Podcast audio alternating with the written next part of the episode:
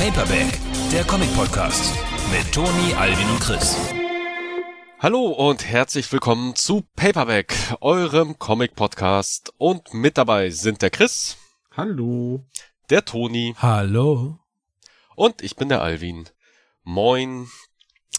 Ja, wie, äh, wie ihr hört, äh, gab es diesmal keine lustige Anmoderation, denn ja, wir werden diesen Podcast mit einem etwas äh, schweren Thema, mit einem sehr traurigen Thema starten müssen und äh, wollen es halt auch starten, um ja das Thema auch quasi so ein bisschen für den Rest des Podcasts dann die Kuh vom Eis zu haben. Äh, und ja, ey, schwierig.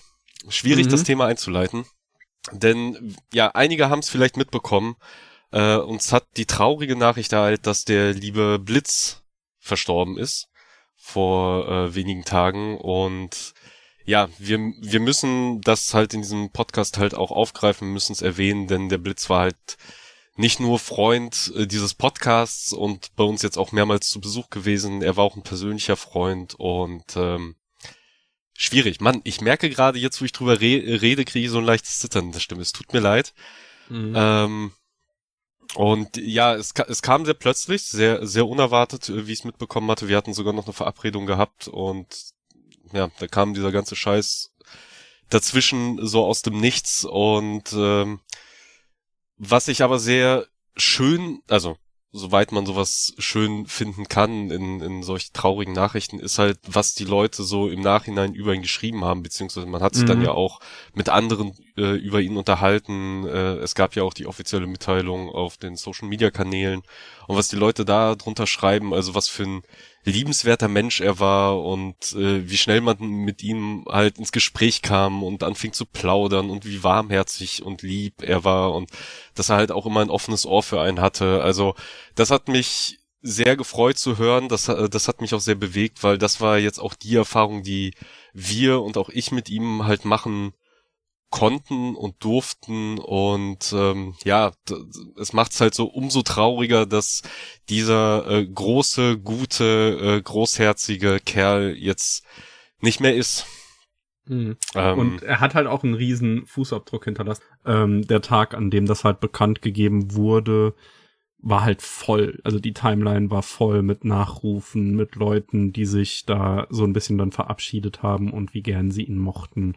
Und es war auf jeden Fall super schön zu sehen, was das für ja eine Person war und wie er die verschiedenen Leute auch berührt hat. Ja, und ähm, am Ende ist es halt, so, so traurig es ist, ist es halt doch schon schön zu sehen, dass er halt eben, ja, geliebt wurde oder geliebt wird, vermisst wird und am Ende, wie du es auch richtig gesagt hast, äh, etwas hinterlassen hat. So, äh, mhm. du sagst, so sein Fußabdruck hinterlassen, äh, hat bei uns halt einen Eindruck hinterlassen, sicherlich uns auch hier und da ein wenig geprägt. Also bei mir definitiv, also so viele Unterhaltungen, wie ich halt mit ihm, äh, mit ihm hatte. Und ich bin halt letztens, jetzt die Tage beim Aufräumen, bin ich dann noch über so Chew-Sticker gestolpert, die er mir mal in die Hand gedrückt hat und musste mich dann auch direkt an ein paar Sachen erinnern und diverse Gespräche mhm. erinnern und so. Und ja, also er wird vermisst werden und es ist halt sehr, sehr traurig. Es ist sehr, sehr traurig, dass wir äh, nicht nochmal reden können, nicht nochmal reden werden, nicht nochmal äh, eine sechs Stunden Aufzeichnung dieses Podcasts mit ihm in Angriff nehmen. Zu Secret Wars. ja. Ja, aber es, am Ende wird ihm, wird ihm das jetzt auch keiner nehmen. Also ich glaube, wir werden jetzt tun nichts vermeiden, jemals eine längere Episode irgendwie, mhm. äh, irgendwie, irgendwie an den Start zu bringen, um, um das zu ehren äh, diesen, diesen Rekord, äh, den er bei uns hält. Und wer ihn nochmal hören will, wer es nochmal nachhören will, äh, gerne in die Tie-Ins 17 und 23 reinhören. Das waren halt die Besprechungen zu Avengers und Infinity War und Endgame, die deutlich länger wurden als die Filme, mhm. weil wir mhm. damals einfach Szene für Szene besprochen haben. Oder auch, äh, ich glaube auch eine Ausgabe in Überlänge, die Ausgabe 15, der Jahresabschluss. Da war halt selbst der Podcast noch richtig schön frisch und jung. Äh, da hatten wir ihn halt auch zu Gast. Ähm, und ja, hört er gerne rein in diese, in diese Podcasts. Ja. Kann ich halt echt empfehlen. Ja, ich kann ihm, ich kann ihm wirklich eigentlich nur dafür danken, dass ich durch ihn Schuh entdeckt habe. Ja, ey, äh, ich, ich glaube, ich glaub, wenn ich so durch mein Comicregal gehe, die ganz frühen Sachen, da werde ich sehr viele äh, Serien finden, die auf seinen Empfehlungen hin dann ins Regal gestellt wurden, gekauft wurden. Ich glaube, er, er ich glaube, er war auch früh, äh, ich glaube, er war auch derjenige, der mit Saga um die Ecke kam, ja. wenn ich mich nicht irre. Ja, äh, ziemlich sicher. Da, das ist ja, das ist auch so ein, so ein sehr prägender und sehr wichtiger Comic. Und ja, da kann man nichts anderes sagen als, äh, ja, auf, auf Wiedersehen, Blitz, du wirst vermisst und ähm, ja, tschüss. Puh, gut, jetzt äh, jetzt müssen wir einen Themenumbruch machen. Also äh, jetzt jetzt müssen wir halt auch zum zum restlichen Podcast kommen. Es ist ein bisschen schwierig. Äh, es ist es ist natürlich weiterhin traurig, ähm, aber jetzt versuchen wir halt mhm. auch ein bisschen zu unterhalten, bisschen zu was Lustigem kommen. Also das soll jetzt auch nicht pietätlos sein, aber äh, ja, der der Podcast äh, soll weitergehen. Der Podcast muss weitergehen. Ähm, ja, von daher. und wir wollten es halt auch nicht unerwähnt lassen. Und nee, wir muss halt am Anfang raus. lassen. Ja, Genau. Von daher, wir hoffen, wir haben euch da jetzt auch nicht zu sehr runtergezogen und ja, kommen jetzt zu etwas leichteren, unterhaltsam, unterhaltsare, unterhaltsameren, ja, jetzt habe ich unterhaltsameren äh, Themen. Und ähm, ich würde jetzt mal beginnen mit ja. einer kleinen Kurzreview. Wir haben halt ein paar kleine Kurzreviews hier oder, oder Kurzeindrücke hier mitgebracht und ich war tatsächlich, obwohl ich es geschworen habe, es erstmal lange Zeit wieder nicht zu tun, habe ich mich wieder nicht an mein eigenes Versprechen gehalten. Ich war wieder im Kino, aber es war auch eine Sondervorstellung. Ähm, und ich, äh, ich glaube, Sondervorstellungen äh, nehme ich dann doch lieber gerne mit. Und obwohl der Kinosaal relativ voll war, äh, waren halt die Mitzuschauenden auch äh, recht angenehm. Es war nämlich die Vorstellung von Digimon Adventure 02 The Beginning, der neue Digimon-Film. Der ist nämlich jetzt in Japan gestartet und zeitgleich mit Japan-Start gab's halt auch bei uns hierzulande äh, Kinovorstellungen von äh, KSM in Japanisch mit, äh, mit Untertiteln. Und ja, da bin ich hingegangen mit, äh, mit dem lieben Wirt. Er hat irgendwie mich angehauen und gesagt, ey, hier, was ist eigentlich damit? Wollen wir hin? Und ich so, ja, okay, gut, lass hin. Und haben uns dann kurz an Tickets geklickt. Und ja, der Film. Wie ist er? Hm. Ich bin gespannt. Also ich hätte eine Frage, wie viel Pale Dramon ist drin? Das ist für mich persönlich sehr wichtig. Es ist schon, es ist schon Pale Dramon drin. Okay. Also. Das ist die Hauptsache und, für Chris ich sag mal, man, mhm. man sieht ja auch schon im Trailer, dass man halt eben auch eine, eine geupdatete äh, Animations, äh, äh, hier Digitationsanimation äh, hat, was mhm. auch stimmt. Ähm, also es ist halt schon Peldramon drin, aber das ist eigentlich ein ganz guter Punkt, äh, ja, wie fange ich an? Also erstmal äh, zur Grundstory, wer es halt nicht mitbekommen hat. Äh, Digimon äh, 02 The Beginning spielt nach dem letzten Digimon Adventure Film, also nach Last Evolution Kizuna. Wir sind also quasi noch weiter in die Zukunft gegangen. Die Figuren sind jetzt noch ein äh, Tick älter und äh, ja, der Film, wie auch der Titel schon sagt, dreht sich hauptsächlich um den Cast der zweiten Staffel. Das heißt um äh, ja die Truppe rund um äh, Davis und Co. Ähm, und ja, die gehen halt ganz normal ihrem Tagewerk nach, irgendwann im Februar. Es wirkt fast wie ein Weihnachtsfilm, aber es spielt tatsächlich im Februar, als dann eines Tages aus dem Nichts ähm, ein Digi-Eye äh, über dem Himmel von Tokio erscheint, ein sehr großes Digi-Eye, und äh, keiner weiß so wirklich, was damit anzufangen. Das sendet halt auch irgendwelche, ja, irgendwelche Signale aus, die dann auf der ganzen Welt empfangen werden, auf allen möglichen Geräten, äh, die irgendwas von jeder soll ein Digimon haben, keiner soll allein sein, wenn ich mich richtig erinnere, äh, so waren. Und dann geht's halt eben um die große Frage, okay, was ist das? Ist es gefährlich? Was passiert hier? Was passiert als nächstes? Die ganze Welt ist da halt auch am Erforschen. Da sieht man halt auch die alten Digi-Ritter so ein bisschen, die halt jetzt in ihren schon mehr ins Berufs Leben eingestiegen sind. In Last Evolution Kizuna haben wir ja sie, äh, die meisten von ihnen gesehen, wie sie halt gerade so die ersten, ja, äh, die ersten Steps in ihr Erwachsenenleben machen und jetzt sind halt einige da auch schon, äh, schon ganz gut angekommen. Und ähm, kurz darauf oder sehr äh, sehr kurz darauf treffen halt eben äh, trifft unsere Gruppe auf einen ja weiteren äh, Digi Ritter, den sie halt bisher noch nicht kannten äh, und den sie äh, ja auf den sie dann halt treffen, der auch so ein bisschen verschlossen ist und der halt so ein wenig der Schlüssel zu all dem ist und ich glaube näher gehe ich da jetzt auch nicht drauf ein, auch wenn es noch ein paar weitere Informationen gibt. Und alles in allem, wie ist der Film? er sieht wunderschön aus. Das kann man dazu sagen. Äh, auch die Musik passt, äh, passt perfekt. Also, lieber Chris, äh, du wirst direkt feuchte Augen in den ersten Sekunden haben und nach ein paar Minuten äh, hundertprozentig anfangen zu heulen. Das sage ich dir jetzt schon. Ähm, und ja, alles in allem würde ich aber sagen, er ist definitiv schwächer für mich als Last Evolution Kizuna. Denn obwohl der Film ein paar interessante Ideen hat, hat, er, also funktioniert er für mich als Gesamtwerk doch eher schlecht. Ähm, und diese, diese Kritik an dem Film, glaube ich, breitet sich mittlerweile auch so ein bisschen aus. Also die ersten Stimmen, die man zu dem Film gehört hat, waren dann doch durchweg positiv, aber mittlerweile äh, bekomme ich auch immer mehr negative Stimmen mit, dass Leute den ganz, ganz furchtbar fanden, sehr, sehr schlimm, sehr, sehr langweilig. Okay. Ähm, und äh, so weit würde ich tatsächlich nicht gehen, aber äh, definitiv hat dieser Film sein, äh, seine Problemchen und es fängt halt auch so ein bisschen mit der Rolle der äh, ja unserer bekannten äh, Digi-Ritter rund um Davis, äh, Kari, TK, Jolie und wie heißt der Kleine nochmal, den ich ständig aus den Boxen ziehe? Mm. Cody. Äh, ja. Genau äh, und und Ken natürlich, äh, den nicht zu vergessen. Äh, ja, äh, also alles rund um sie oder ihre Rolle in diesem Film ist, ja, wenn man es böse ausdrü äh, ausdrücken will, so ein bisschen auswechselbar. Also sie sind mhm. halt drin, aber so wirklich ein Grund, warum es jetzt um sie gehen muss oder müsste oder warum sie überhaupt Teil dieses Films sind, wird nicht so ganz geliefert. Also dieser Film könnte auch komplett ohne sie funktionieren, nur mit äh, ja dem neuen Digi-Ritter, der hier eben eine sehr zentrale äh, Rolle spielt, hier auch vorgestellt wird, der äh, ein paar nette Themen reinbringt, die jetzt bei Digimon so noch nicht reingebracht wurden, aber das Ganze dann doch, glaube ich, für einige ein wenig zu schwammig ausspielt, weil hier es hier vor allem äh, gegen Ende für die Lösung des Problems so eine Szene gezeigt wird, wo ich verstehe, warum sie gezeigt wird, die aber eine Menge Raum für sehr viel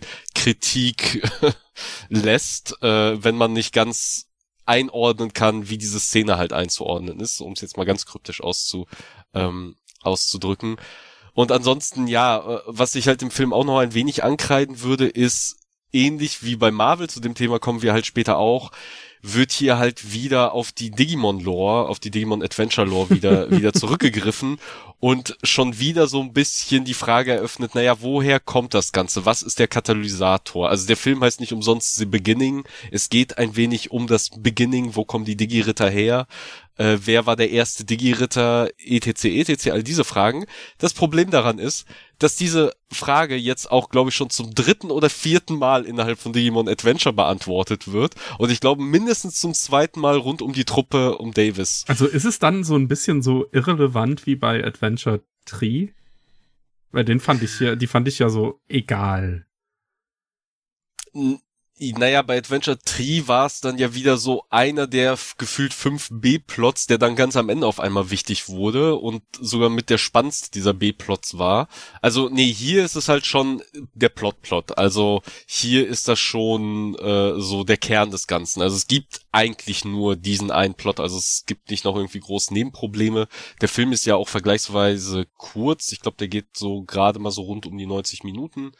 Ähm, deswegen wäre ich ihm jetzt auch nicht allzu böse. Also ist er jetzt, äh, ich, ich habe halt mich mit jemandem ausgetauscht, der halt auch ganz böse gesagt hat, dieser Film hat meine Lebenszeit verschwendet. Da würde ich halt nicht mitgehen. Da sage ich, äh, Digimon Tri hat meine Lebenszeit verschwendet, weil man das mhm. alles auch hätte eben in einem 90 Minuten äh, Minute erzählen können und ganz viel davon einfach auch weglassen. Ähm, und da, deswegen, da würde ich mit dem Film halt nicht so böse ins Gericht gehen, weil ich halt auch, wie gesagt, also von diesen ganzen Origin-Erklärungen ist das sogar gar nicht mal eine so schlechte, aber ja eben in dieser Gemengelage eben, dass es halt auch noch die anderen Digi-Ritter gibt, die aber nicht so wirklich eine Rolle spielen und dass dann sehr schnell einfach alles passiert. Wie gesagt, es ist halt 90 Minuten, aber der sich halt aber fast anfühlt wie einfach nur eine Extended-Folge der Serie so ungefähr. Ähm, ja, äh, ist es doch schon wahrscheinlich nicht der stärkste Digimon-Film. Also vielleicht sogar noch nicht mal unbedingt der stärkste Kinofilm grundsätzlich, weil es vielleicht auch hätte einfach ein TV-Special sein können. Fragezeichen. Vielleicht werden dann halt auch einige Leute nicht ganz so enttäuscht von, von dem Ding. Aber ja, nach einem vor allem emotional so impact äh, geladenen Last Evolution Kizuna äh, ist er doch vergleichsweise schwach. Und genau, stimmt, eine Sache muss ich auch kritisieren, ohne jetzt auch zu sehr in Spoilern zu gehen. Er greift Last Evolution Kizuna auch nicht wirklich auf. Weil in Last Evolution Kizuna gibt's ja am Ende, oder der ganze Film hat ja ein großes Problem, was im Fokus dieses Films steht. Also er hat da noch andere B-Plots, aber äh, er hat ja ein großes Thema, er hat ein großes Problem, das hat ganz äh, doll finale Konsequenzen am Ende. Und genau das wird überhaupt nicht mehr angesprochen. Obwohl genau das eigentlich entweder in diesem Film hätte auch greifen müssen oder gelöst werden können, dieses Problem. Oder vielleicht, ja, äh, irgendwie anders aufgegriffen, aber das wird überhaupt nicht mehr angesprochen und das ist furchtbar, furchtbar schade. Das wäre eigentlich so eine perfekte After-Credit-Scene gewesen, um dann auch den Kreis komplett rund zu machen. Vielleicht kommt ja auch noch ein Digimon-Film, mal schauen. Vielleicht auch endlich mal ein Digimon-Film, in dem die Adventure 02-Gruppe auch mal was zu tun bekommt. Wir werden sehen, aber äh, ja, vielleicht mit etwas äh, zurückgeschraubteren, vorsichtigeren Erwartungen ins Kino gehen. Wenn ihr den im Kino gucken wollt, weil ich gehe mal ganz stark davon aus, dass er jetzt nach dieser, nach diesem Japan-Start äh, auch nochmal ein Kino-Release bekommt, sobald die deutsche Synchro fertig ist. Hm. Dann überlege ich es mir vielleicht auch nochmal. Ja, ich warte ja, mal, bis er auf VOD ist. Also er könnte vielleicht mit deutscher Synchro dann auch noch mal deutlich besser für uns kicken. Also das sei mhm. natürlich auch noch dazu gesagt, also dass man ihm vielleicht dann doch noch ein paar mehr Sachen halt eben verzeiht, aber es ist auf jeden Fall definitiv ein Film mit Schwächen, leider. Ah. Hm. Naja. Gut, Toni, du hast uns auch etwas mitgebracht, ein, ja, ein Ersteindruck. Ich habe einen unglaublichen Schnapper gemacht. Nein, ich wurde leider Opfer einer winnigen, hiesigen Marketingstrategie, äh, denn ich habe mir Spider-Man 2 geholt für die PlayStation 5. Und da ich sehr geizig war, 80 Euro dafür auszugeben, kam es sehr gelegen, dass äh, eine große, eine große Elektrofirma mit einem orangenen Logo eine sehr gute Aktion hatte, womit ich das Spiel für 52 Euro bekommen konnte und habe es mir dann natürlich geholt und jetzt die letzten paar Tage angezockt.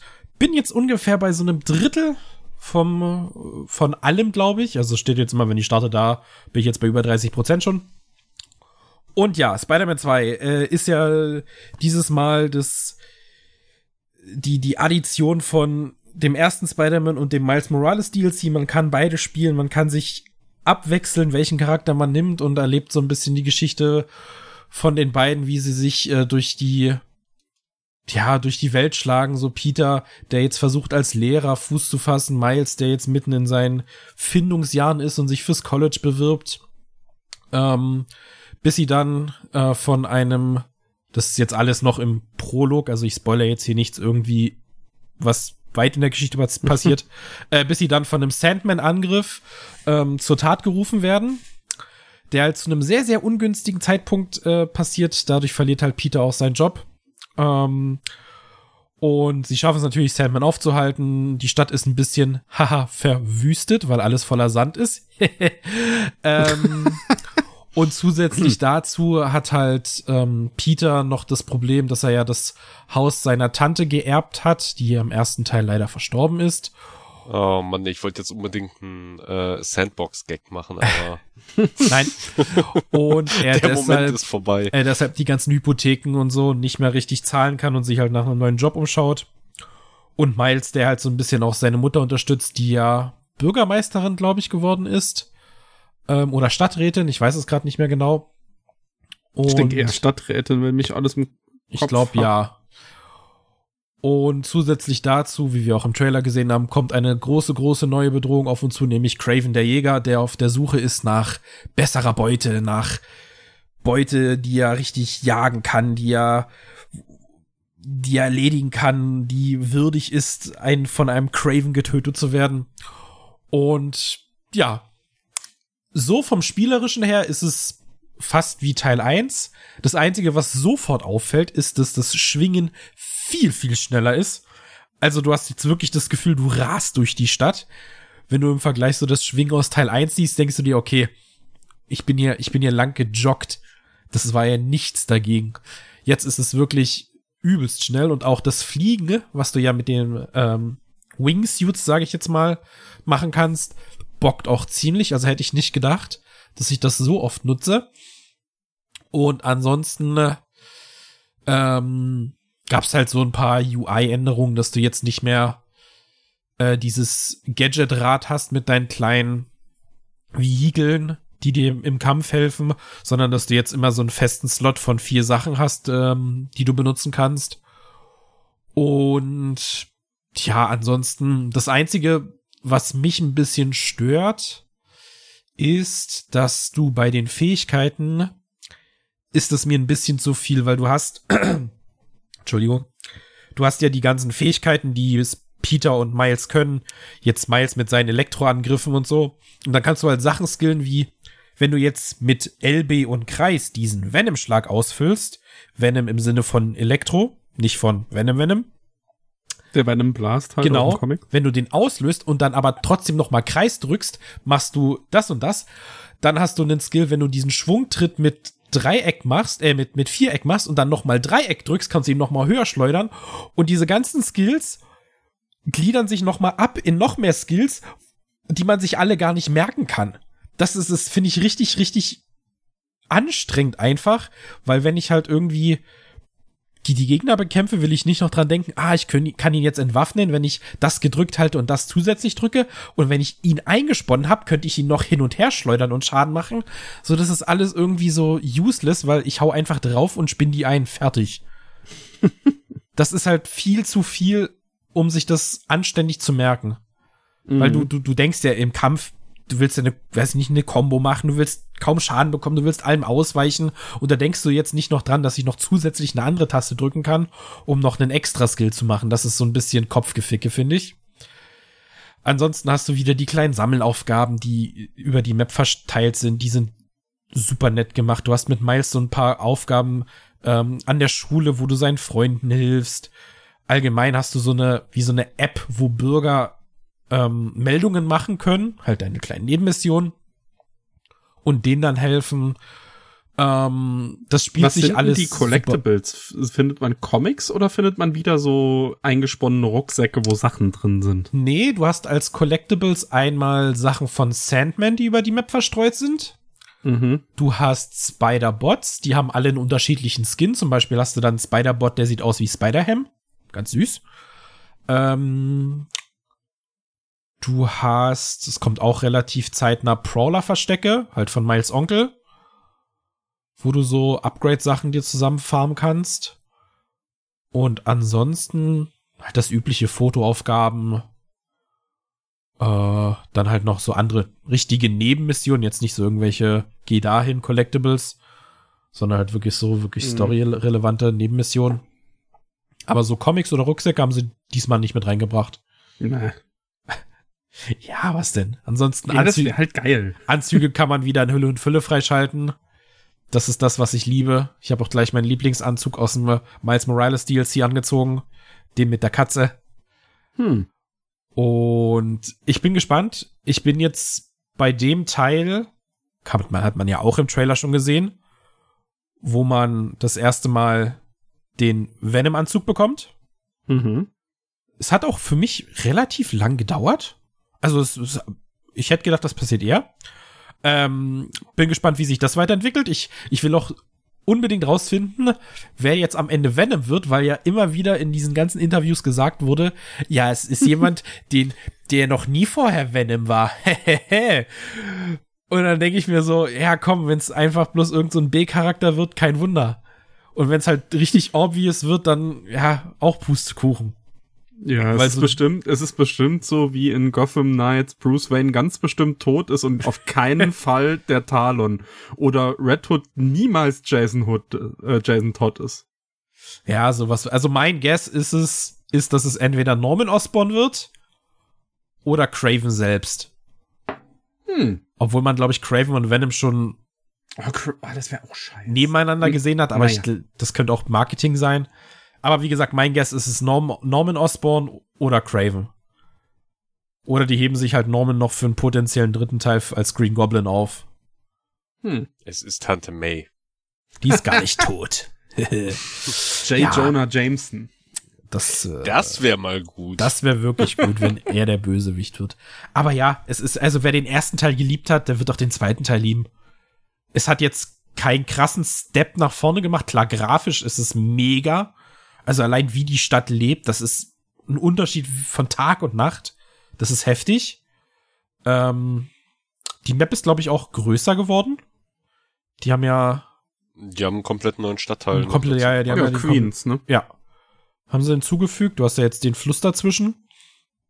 Und es gibt anscheinend ein potenzielles Easter Egg auf ein kommendes Daredevil Collab. Weil mhm. Es das Büro von, von Foggy und von Matt gibt's nicht mehr. Also das Schild wurde abgemacht. Und Leute haben schon einen potenziellen Hinweis auf die Hand gefunden. Mhm. Das wäre natürlich sehr cool, weil so ein Daredevil mit dem Kampfstil wie in Spider-Man kann man sich auch sehr gut vorstellen. Ja, jetzt kommt ja erstmal Wolverine. Ja, dass er auch im gleichen Universum wie Spider-Man spielen soll. Mhm. Aber ja, hey, wenn ihr es irgendwie, also für 80 Euro muss man selber wissen, ob das für einen wert ist. Ja, nee. Ähm, aber wenn es dann halt irgendwie zum Black Friday oder so oder zu Weihnachten mhm. so, weiß ich nicht, unter 65 ist, dann, ey, holt's euch. Ihr werdet so einen Spaß haben. Ich meine, ich lieb's allein jetzt schon, wenn ich einfach nur mich durch die Stadt schwinge. Mhm. Ich habe die ersten. Es wäre, mein, es wäre wahrscheinlich mein Weihnachtsspiel, wenn mein Weihnachtsspiel jetzt nicht doch noch kurzfristig was anderes geworden wäre. Alan Wake 2. Ja, das ist auch ziemlich geil. Ähm, aber ja, ich lieb's halt einfach durch die Stadt zu schwingen. Ich habe, glaube ich, die ersten, den ersten Tag, wo ich gezockt habe, habe ich, habe ich die ähm, die, die Story-Mission, die ich machen musste, gemacht, bis ich dann in die Open World kam. Und ab da habe ich Nebenmission gemacht. Ich bin total überlevelt eigentlich schon. Mhm. Aber ich lieb's. Ich lieb's einfach. Ja. Gut. Ja, das, das klingt gut. Also ich bin ja ich war ja schon beim ersten Teil so ein bisschen, ja, gut, ich habe schon Spider-Man-Spiele gespielt, das wird ja jetzt kaum anders sein und äh, fand's dann zumindest, also, ist mal beim Gameplay, ja, ist super Spaß, da brauchen wir nicht drüber reden, aber die Struktur kenne ich halt einfach schon seit 20 Jahren von Spider-Man-Spielen so ungefähr jedes Open World 3D Spider-Man hatte einen ähnlichen Ablauf, deswegen hat mich das jetzt nicht so gehuckt, aber ich fand tatsächlich die Geschichte erfrischend für einen ja. äh, Spider-Man ja. Äh, oder für eine Spider-Man-Geschichte, weil sie sich dann ja doch getraut haben, so ein paar Entscheidungen zu machen, die äh, selbst im Comic eher selten gemacht werden oder in Spider-Man-Geschichten halt eher selten gemacht werden. Also jetzt zum Beispiel halt auch in Filmen. Und das wird ja jetzt auch im zweiten Spider-Man-Spiel, äh, wird ja eben auch die, die Handlung und die Geschichte doch sehr gelobt. Äh, von daher macht mich das tatsächlich fast am neugierigsten. Und ja, also was das Gameplay angeht, was das Schwingen angeht, was das Fliegen angeht, das sieht halt auch echt so butterweich aus. Und da freue ich mich sogar auch äh, ein wenig auf das Gameplay. Ach so? Tatsächlich.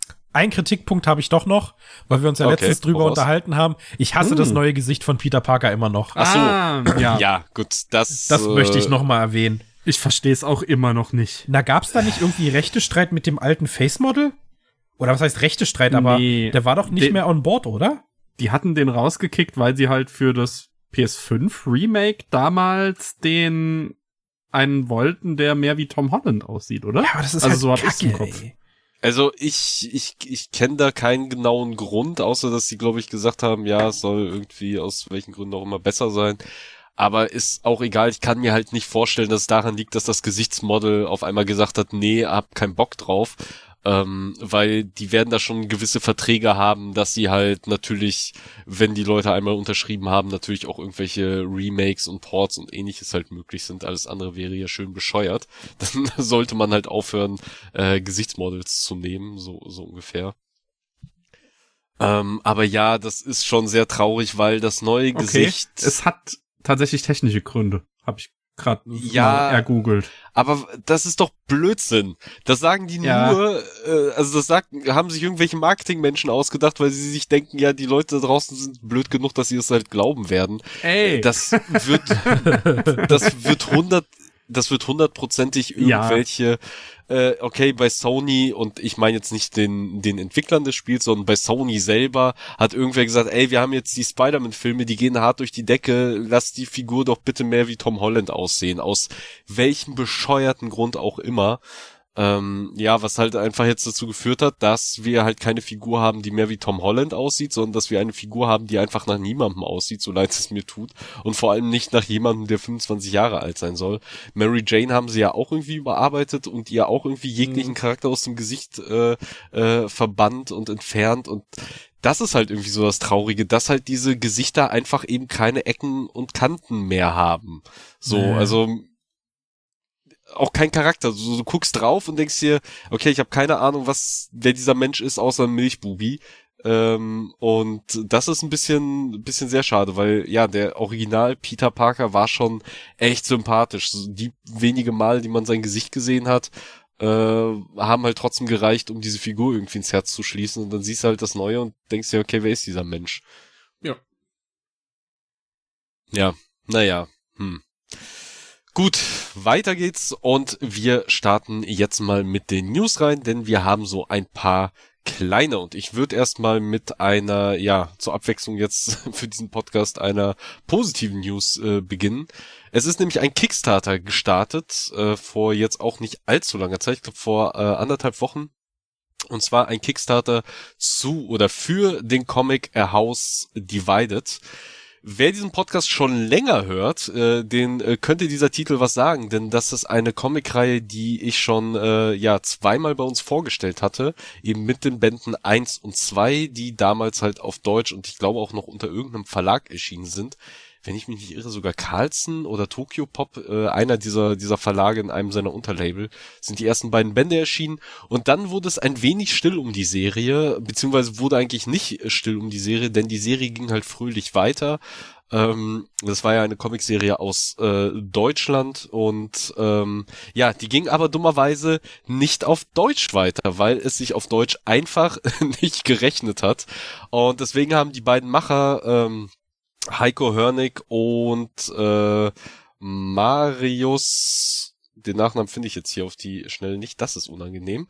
Aber Heiko und Marius, äh, duzen wir sie, die beiden doch einfach, ähm, haben das quasi dann in Eigenverlag in die Hand genommen und den Comic halt eben fortgeführt und zu Ende erzählt, aber halt eben nicht auf Deutsch, sondern äh, auf Englisch und ist auf dem englischen Markt rausgebracht. Und ja, haben jetzt ein Kickstarter für die deutsche Version gestartet, beziehungsweise ja für die für die Hardcover-Sammelversion äh, von äh, den Comics auf Deutsch erstmals. Und ich finde das sehr unterstützenswert. Ich habe es auch direkt unterstützt. Also ich glaube, der Kickstarter ging live äh, und ich war mindestens einer unter den ersten drei, äh, zwei oder drei Unterstützern. Äh, ich weiß gar nicht, ob ich einen Screenshot davon gemacht habe, der direkt da eingezahlt hat ähm, mit beiden Bänden in Hardcover. Äh, ähm, ja in Hardcover und Schuber, weil ich diesen Comic wirklich sehr, sehr, sehr schätze und ihn unbedingt äh, endlich in seiner Gesamtheit haben will äh, und mir ins Regal stellen will und mich schon sehr freue, ihn zu Ende zu lesen. Also das Ding ist mittlerweile auch durch, also der Kickstarter ist auf jeden Fall erfolgreich. Sie haben ihr Ziel bei weitem äh, überragt, also 7500 wollten sie einsammeln, bei 22.500 steht es gerade jetzt. Ihr könnt da aber quasi noch weiter, äh, ähm, ja weiter reingehen und euch die äh, Comics bestellen. Also vermutlich wird halt die kompl äh, komplette Saga für die meisten am interessantesten sein. Also klar, wer die ersten beiden hat, kann sich theoretisch auch einfach nur Buch 2 holen, aber wer will da halt so ein Einzelband äh, Hardcover im Regal stehen haben? Ähm, man möchte natürlich schon beide im, im selben Format äh, besitzen, aber ich kann es halt euch allen nur ans Herz äh, legen. Also es ist wirklich eine wunder wunderbare Comicreihe und wer das Kleingeld übrig hat, das muss man vielleicht dazu sagen. Also die Hardcover-Varianten schlagen dann natürlich auch ein wenig äh, äh, ins Portemonnaie mit 60 Euro. Man bekommt hier aber, glaube ich, am Ende knapp 500 Seiten Comic. Ja was glaube ich dann doch am Ende ein ganz guter ganz guter ja, Preis ist. Ein ist. Gut, super Preis für ein Hardcover. Äh, oder zumindest nicht groß überteuert, äh, sondern mhm. glaube ich am Ende äh, kommt es halt echt hin. Also das äh, sagen die beiden ja auch selber, dass halt dieses Geld wirklich 100% da reinfließt, äh, diese Auflage drucken zu können und quasi alles, was übrig bleibt an Gewinn, werden sie halt äh weiter finanzieren, um noch mehr davon drucken zu können, um es vielleicht sogar in das eine oder andere ähm, ja äh, Ladenregal halt äh, stellen zu können und auf sonstige Wege zu vertreiben. Aber das ist natürlich nicht garantiert, dass es halt eben nach dem Kickstarter dann noch unendlich viele weitere Bände gibt. Also zumindest habe ich das jetzt so verstanden. Von daher, wer da auf Nummer sicher gehen will, sollte da vielleicht jetzt schon äh, ja den Pledge, sagt man ja, glaube ich, auf Kickstarter machen. Also die Comicreihe, ich kann es nur empfehlen. Also wer äh, äh, sich nicht ganz erinnern kann oder nochmal nachhören möchte, in äh, ja Ausgabe 11 und Ausgabe 20 habe ich über diese Comics geredet. Also ist auch schon ein gutes Stück her und deswegen bin ich endlich, endlich froh, ähm, ja, das Ding äh, endlich zu Ende lesen zu können. Okay. Yes, dann zur nächsten News. Ich glaube, die können wir relativ kurz abhandeln. Das habe ich vorhin, äh, zufällig ist mir das auf Social Media entgegengeflattert und ich dachte, ich nehme es mal mit auf. Und zwar auf Prime werden sich bald ein paar neue Anime-Titel äh, dazu gesellen und da sind auf jeden Fall ja äh, doch ein paar ganz interessante Sachen dabei. Es sind drei Titel, die dazukommen und zwar erstmal Children of the Sea, ein äh, ja Film, der glaube ich vor einigen Jahren sogar für den Oscar nominiert war. Habe ich leider immer noch nicht gesehen, möchte ich aber unbedingt nachholen holen. Ähm, und den gab es jetzt, glaube ich, schon mehrmals auf verschiedenen Plattformen, aber jetzt halt eben auch auf Prime auf Deutsch ab sofort im Prime-Abo verfügbar. Und was aber ja für uns wahrscheinlich deutlich interessanter ist, mhm. ist äh, das Digimon Adventure, die erste Staffel. Wir hatten ja vorhin schon den Digimon Film erwähnt, den aktuellen, und jetzt gibt's auch Digimon Adventure, die erste Staffel, vollzählig, also alle 54 äh, Folgen der ersten Staffel auf Prime Video im Abo enthalten. Ich würde mal jetzt raten, ich habe noch nicht reingeguckt, nur geschaut, ob es schon online ist, aber noch nicht äh, reingeguckt. Es? Ja, ja, äh, das habe ich gesehen, dass es online ist, aber ich habe nicht gesehen, welche Version. Also ich würde ah, davon okay. ausgehen, dass es die äh, aufgearbeitete Blu-ray-Fassung ist, die da hochgeladen wurde, aber bei Prime kann man das ja nie ganz so genau sagen. Sieht auf jeden äh, Fall gut aus. Äh, ich würde aber mal davon ausgehen, dass die es ist. Also ja, wer Digimon Adventure noch nicht kennt, Schande über euch und direkt nachholen. Wer es kennt und noch mal auffrischen will, ja, haut in äh, Prime rein, falls ihr es besitzt und da könnt ihr es gucken. Also mhm. gegebenenfalls wird sich bei mir da jetzt auch wieder ein Rewatch anbahnen in den nächsten Tagen. Ja, da ähm, habe ich auch tatsächlich Bock drauf und ich hoffe, dass äh, die weiteren, zumindestens noch drei weitere Staffeln nachkommen und danach habe ich alles dann von Digimon verfügbar, was ich sehen will. Nee, das, also das, nur weil es dann auf Prime Video ist, hast du es doch nicht verfügbar. Dann hast du es halt nur für einen kurzen Zeitraum, wo du es gucken kannst, stellst dir schön ja, äh, ordentlich ins Regal. Jetzt mal, da ja. bin ich ja auch noch um überlegen, ob ich mir jetzt auch noch die 02, also Adventure 02 äh, Blu-ray-Reihe hole, einfach nur um die komplette Adventure-Reihe mhm. äh, vollständig im Regal stehen zu Animes haben. Da sind immer so teuer. Ja. ja. aber bei Digimon hält sich ja zum Glück in, in, Grenzen. Du hast ja eine feste Anzahl, da kommen nicht Folgen dazu und mhm. ja, dann sind es am Ende trotzdem immer noch, glaube ich, zwei bis drei Boxen, a äh, 50 Euro, aber über so ein paar Weihnachten oder so ein paar KSM-Deals, so zwei für einen, äh, geht das schon. Mhm. Okay. Aber den dritten Anime, der online ist, dieser Megalo-Box, von dem habe ich schon sehr viel Positives gehört und ich glaube, da gehe ich auch rein. Hab ich ja, Bock drauf. das, das wäre nämlich dann auch noch meine zweite Empfehlung. Also eigentlich kann man, glaube ich, äh, alle drei Titel definitiv, äh, definitiv gucken, aber Megalobox würde ich auch noch mal empfehlen. Es ist leider nur die erste Staffel. Megalobox hat mittlerweile auch schon eine zweite. Die kenne ich noch nicht, aber ich habe die erste damals gesehen und es ist auch ein äh, sehenswerter Anime, definitiv. Es ist ein Remake eines alten Box-Animes, der auch sehr bekannt ist, also wo es, glaube ich, auch diverse Memes gibt, den sollte man kennen. Es gibt halt so diesen einen ganz berühmten Box-Anime, äh, der dann, äh, glaube ich, auch sehr krass und konsequent und unerwartet und traurig halt endet. Und Megalobox ist eine Art Remake davon, nur dass das Ganze in so ein dystopisches, ja, Cyberpunk-eskes äh, ja fast schon Cowboy Bebop Setting in die Zukunft verfrachtet wurde, wo halt eben der Boxsport mit Hilfe von so äh, von so ja mechanischen Exoskeletten äh, stattfindet. Und dann gibt's halt eben einen jungen Boxer Joe, der so aus dem aus dem Nichts kommt, äh, den es halt äh, das Besondere an ihm ist halt, dass er komplett ohne dieses Gestell auf die alt äh, auf die alte Art und Weise boxt, also rein mit purer Muskelkraft und seinen ganz normalen Fäusten und nicht noch so hydraulisch unterstützt und damit halt eben sehr viel Aufsehen erregt, weil es halt um ein großes Boxturnier äh, geht äh, und natürlich dann sehr viel Geld, womit er sich aus seinem aus seinem ja schlechten Leben quasi auch äh, freischlagen befreien will. Und ist definitiv eine Empfehlung von mir. Megalobox sollte man oder kann man sich äh, echt geben. Okay. Gut, da nächste News. Ja, ich habe mir hier aufgeschrieben, äh, MCU Label Wirrwarr. Das war eigentlich die News, äh, die ich rausgesucht habe, weil ja jetzt die Tage äh, eigentlich eine super kleine News, weil jetzt die Tage so ein bisschen äh, rumgegangen ist, dass Marvel jetzt endlich festgezurrt hat, ja, in welchem Universum das MCU spielt und sich darauf geeinigt hat äh, auf die falsche Entscheidung und zwar ja. auf die Entscheidung 616. Es gab wohl jetzt irgendein Buch, was gedruckt wurde, irgendein äh, Marvel Enzyklopädie oder Lexikon, wo dann halt äh, ja fest äh, festgehalten wurde, das MCU ist das Universum 616 und wie wir natürlich in diesem Podcast glaube ich auch schon mehrmals erwähnt haben, ist das absoluter Bullshit und eine dämliche Idee und es ja. sollte das Universum 1999999 sein. Äh, ich hoffe, ich habe jetzt alle neun äh, dabei gehabt. Glaub, du hast ein paar zu viele, aber ähm, ja, aber ihr wisst, was ich meine. Ja. Äh, also diese diese Zahl mit den äh, mit den ganz vielen Neuen, dass es halt e, einfach das sein sollte, was ja auch schon mehrmals in Filmen erwähnt wurde und auch wirklich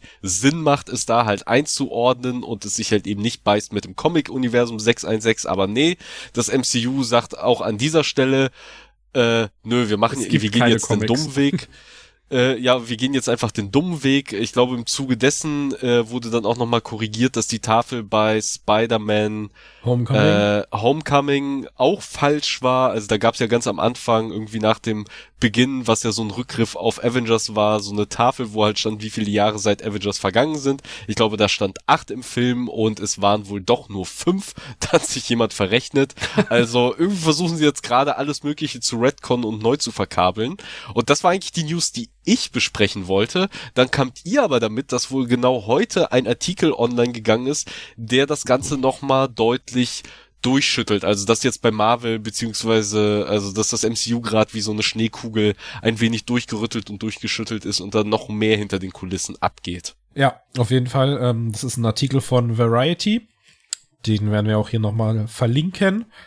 Ähm, und der zählt halt alles so auf, was gerade aktuell so ein bisschen schief läuft im MCU, halt neben der allgemein Superhelden äh, Ernüchterung, die, glaube ich, auch bei uns so ein bisschen eingekehrt ist in letzter Zeit, ähm, bis hin zu den ganzen VFX-Problemen und dass der Schedule halt dauernd durcheinander geworfen wurde, was halt dazu geführt hat, dass zum Beispiel bei einem Ant-Man and the Wasp, was ja dann vorgezogen wurde, um für um mit Marvels zu tauschen, was ja jetzt im November kommt, dass die VFX-Artists da nur noch sehr, sehr wenig Zeit hatten für die letzten Effekte und deshalb alles so ein bisschen sloppy und scheiße aussah. Und auch, fand ich auch sehr witzig, im Zuge des, naja, geringen Box-Office-Ergebnisses von Ant-Man and the Wasp, man da schon überlegt hatte, einen Jonathan Mayers nicht mehr so prominent aufstellen zu wollen, abseits dieser Skandale, die um ihn ähm, ja. ähm, hervorgekommen sind, halt ihn doch noch mal ein bisschen zurückzuschrauben und doch nicht so sehr Fokus auf ihn zu haben in der nächsten Phase. dann dagegen entschieden, dann kamen die Skandale und dann hat man überlegt, oh, vielleicht wollen wir doch Dr. Doom.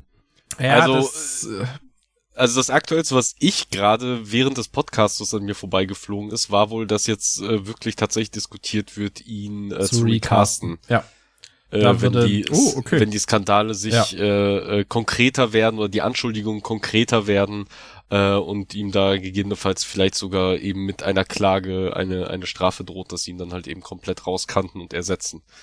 Ja, da macht ja, also jetzt bei Hauptcharakteren macht's Marvel nicht, aber wir haben es ja bei Iron Man 1 und 2 gesehen, da wurde ja Rhodey gerecastet. Da machen sie jetzt auch keinen Hehl drum. Hm. aber dann auch sowas wie jetzt The Marvels, was jetzt laut den ersten Prognosen äh, ein Startwochenende von 70 bis 80 Millionen haben soll, äh, bei einem Budget von 250 Millionen. Und dass die, ähm, ich weiß nicht, Regisseur, Direktor, der, die Director Nia da Costa, während halt noch die Reshoots und die ganzen Sachen da liefen, äh, dass sie sich schon ihrem nächsten Projekt gewidmet hat. Äh, mm auch ganz, ganz weird, dass der Film noch nicht mhm. mal draußen ist und sie halt schon im, auf dem nächsten Pferd sitzt. Äh, dann gab's noch irgendwie Gespräche oder Ideen, Robert Downey Jr. und Scarlett Johansson wiederzuholen, weil Multiversum. Das klingt aber auch eher nach so Scheiße, ey, wir müssen irgendwie wieder die Leute ins Kino locken zu unseren Filmen. Mhm. Ähm, es ist wirklich, wirklich richtig schlimm und dann auch noch zu Blade. Ähm, da gab's ja auch hatten wir ja schon, ich weiß nicht, ob wir es hier schon mal erwähnt hatten, aber da gab es ja auch so ein paar Probleme, dass das Drehbuch ja. nochmal überschrieben wurde und dies und das und jetzt wurde sich halt ein neuer Writer gesucht und man hat den von Logan genommen, den äh, Michael Green, der jetzt ein neues Skript schreiben soll und der Hauptdarsteller Mahershala Ali äh, hat auch ja gedroht, auszusteigen, wenn das Skript nicht geändert wird, weil es wohl ihn in ja, so an vierte Stelle setzen sollte von der Wichtigkeit her und das kannst du halt mit ihm eigentlich nicht machen. Und das ist halt so alles so ein riesiger, riesiger Scheißehaufen, der sich jetzt so ein bisschen auftürmt. Mhm. Ähm, äh, ich, ich weiß halt nicht, wie es jetzt demnächst wird, weil ich meine, wir hatten sowas wie ein Guardians of the Galaxy 3, was ja super performt hat, aber das ist ja auch bloß so ein ja, so, ja. So, so, so, so eine Ausnahme, sag ich jetzt mal, weil ja. Guardians hat, war ja immer schon alleinstehend. Ich fand aber, ich habe ihn ja jetzt endlich mittlerweile auch gesehen, ich fand ihn aber von allen dreien den schwächsten. Was? Von welchen dreien? Guardians? Von den drei Guardians. Nein. Ach so, Doch. von den drei Guardians. Ja, gut. Ich fand äh, den zweiten schlechter. Ja, für den zweiten halte ich ja meine Hand ins Feuer. Ähm, mhm. Also man kann jetzt drüber streiten, aber ich finde, das ist jetzt bei den drei Guardians-Filmen. Ja, meckern auf hohem Niveau.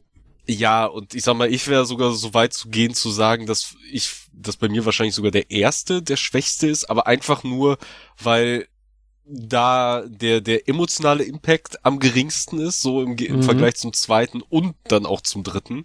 So, und das ist halt etwas, was halt im ersten einfach nur logischerweise natürlich fehlt. So, es war halt der erste, da kann halt noch nicht so viel emotionaler Impact drin sein, aber ähm, ich finde trotzdem, dass die drei sehr auf Augenhöhe stehen. Mhm. Überraschenderweise. Ja, ja äh, und äh, es bleibt abzuwarten. Ich meine, was halt die Leute ins Kino ziehen wird, ist ein Deadpool 3 auf jeden Fall.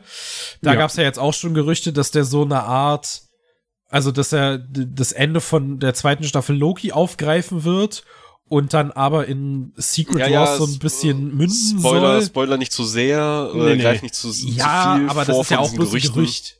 Ja, gut, aber es wurde ja auch schon teilweise gesagt, dass gewisse Gerüchte, äh, also das hat der, der Regisseur gesagt, dass gewisse Gerüchte tatsächlich ins, äh, ins Schwarze treffen und. Aber das wäre auch so Quatsch. Oh, ich weiß nicht, ob das Quatsch wäre. Ich sag mal, mit Deadpool ist die einzige Figur, mit der du es halt eben machen kannst. Ja, also aber du musst ja auch sehen, dass, dass so ein Deadpool auch noch mal eine ganz andere Zielgruppe anspricht, äh, als die normalen MCU-Gänger. Ja, ja, aber natürlich, also Deadpool funktionieren. Deadpool wird das MCU nicht retten. Also, oder nee, beziehungsweise Deadpool ja wird jetzt nicht die Säule sein können, auf der sich das MCU aufbaut. Das, äh, es kann so, so ein starker Ver äh, oder ein guter Verstärker sein, wenn sie es halt richtig angehen. Aber dafür müssen sie es halt richtig angehen. Ähm, aber ja, du kannst jetzt nicht äh, anfangen, quasi Deadpool als dein, als dein Retter, als deine Retterfigur zu sehen, weil eigentlich, ja, äh, dürfte es eigentlich gar nicht so weit gekommen sein. So eigentlich hätten es jetzt schon eben ein ähm, Doctor Strange, äh, eine Captain Marvel, äh, ein Spider-Man gegebenenfalls jetzt gerade eigentlich aufrechthalten müssen, beziehungsweise die Serienfiguren. Aber das läuft ja alles nicht so wirklich und funktioniert ja. alles nicht so wirklich. Und das Ski-Hype-Budget ja. ist halt auch wieder so größenwahnsinnig groß 250 gewesen. Mio.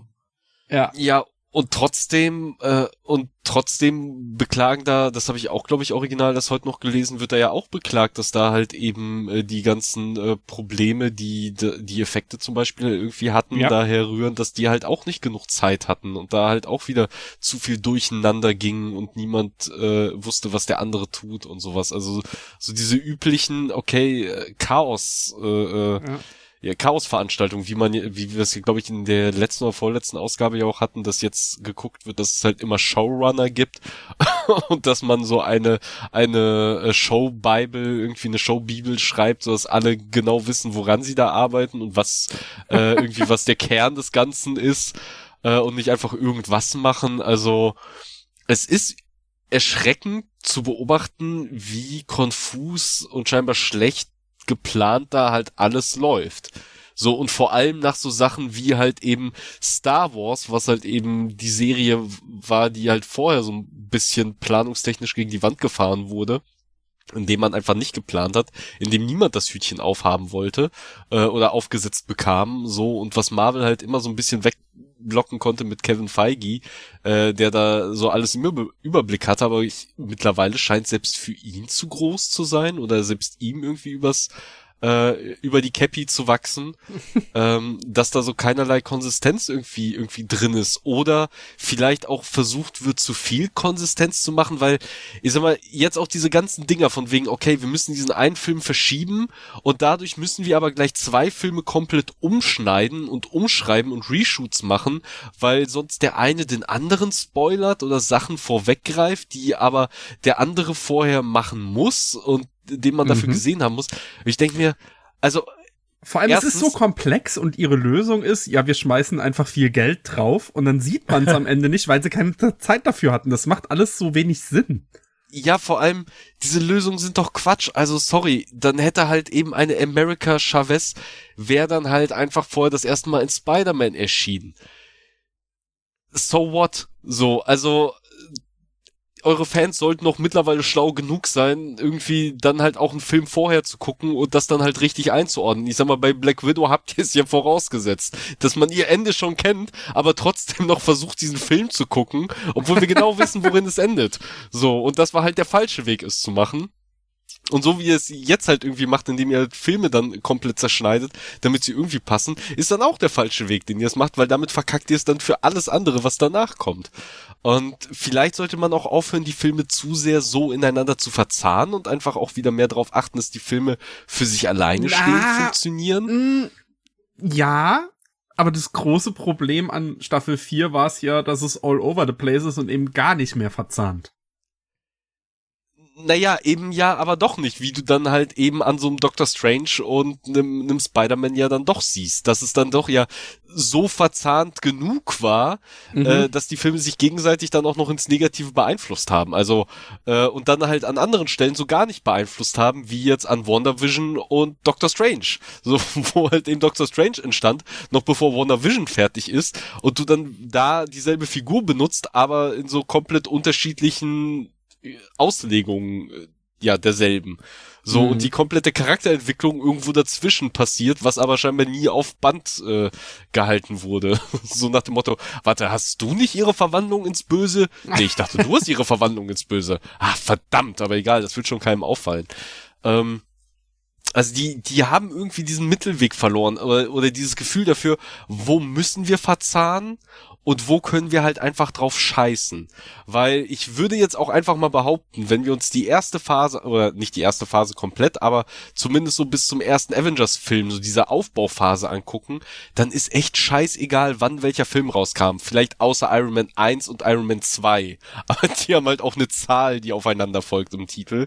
Aber die restlichen Filme, so wann jetzt ein Thor oder ein Captain America kam und ob es jetzt überhaupt einen Hulk gab, das war halt relativ egal, weil die Filme halt für sich standen und so diese Verbindungen, die eben auf den Avengers führten, da doch sehr dünn gesät waren. So, und ich würde selbst danach sagen, bis Thanos kann man auch sehr viel, viele Filme untereinander halt auch so ein bisschen hin und her tauschen. Da ist jetzt der Platz an sich nicht ganz so wichtig, beziehungsweise der eine Film revealed jetzt nicht so viel von dem nächsten Film, der danach kommt.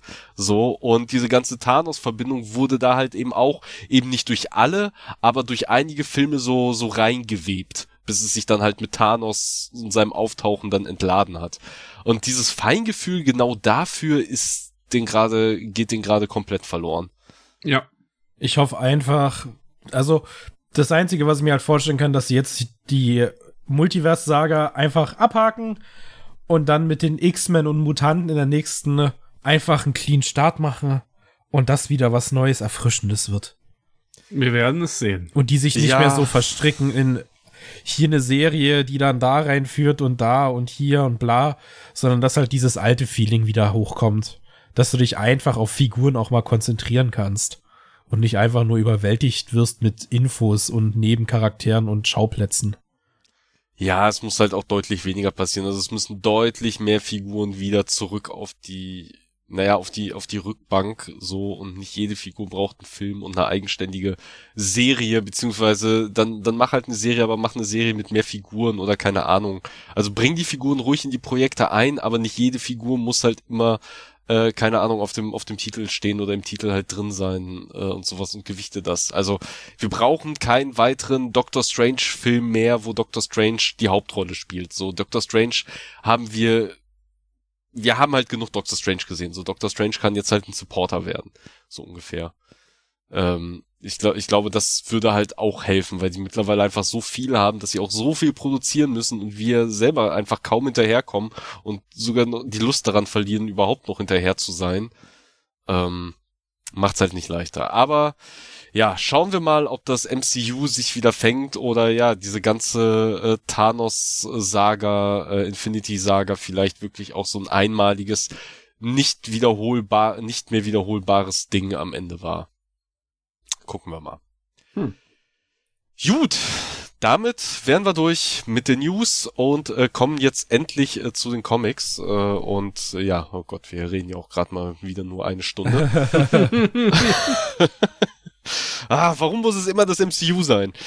Ähm, Gut, äh, kommen wir zu den Spotlights und ich hoffe, das Spotlight äh, wird jetzt nicht allzu lang, denn eigentlich sollte es nur ein äh, Schnellschuss werden. Das habe ich sogar noch großspurig angekündigt, aber nachdem ich es fertig gelesen habe, dachte ich, alter Fuck, ich weiß gar nicht warum, aber das gefällt mir gerade so sehr. Also ich genieße es so und es ist halt echt ein Highlight für mich.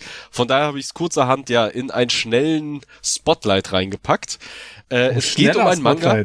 Es wird ein schneller Spotlight. Ja, also das Ding ist, ihr werdet halt merken, ich werde da inhaltlich gar nicht so viel zu sagen können, ah, aber ja, die ja. Geschichte, die Geschichte drumherum ist, ist ganz interessant. Es geht um ein Manga, es geht um den Manga Beast Complex 1 und äh, es könnte vielleicht jemandem aufgefallen sein, hm, das klingt ja so ähnlich wie eine andere Manga-Serie, die hier ja auch schon häufiger besprochen wurde und seit einiger Zeit auch bei uns abgeschlossen in Deutschland erschienen ist, Beastars. Und ja, es ist auch, äh, oder äh, die Verwandtschaft kommt nicht von ungefähr, denn Beast Complex ist eine Art, ähm, naja, Spin-off ist, ist schwer zu sagen, sondern eigentlich eher so, so, so ausfüllendes Beiwerk zu äh, Beastar. Also es kommt auch eben wie Beastar von Paru Itagaki der äh, Zeichnerin und Autorin von Beastars.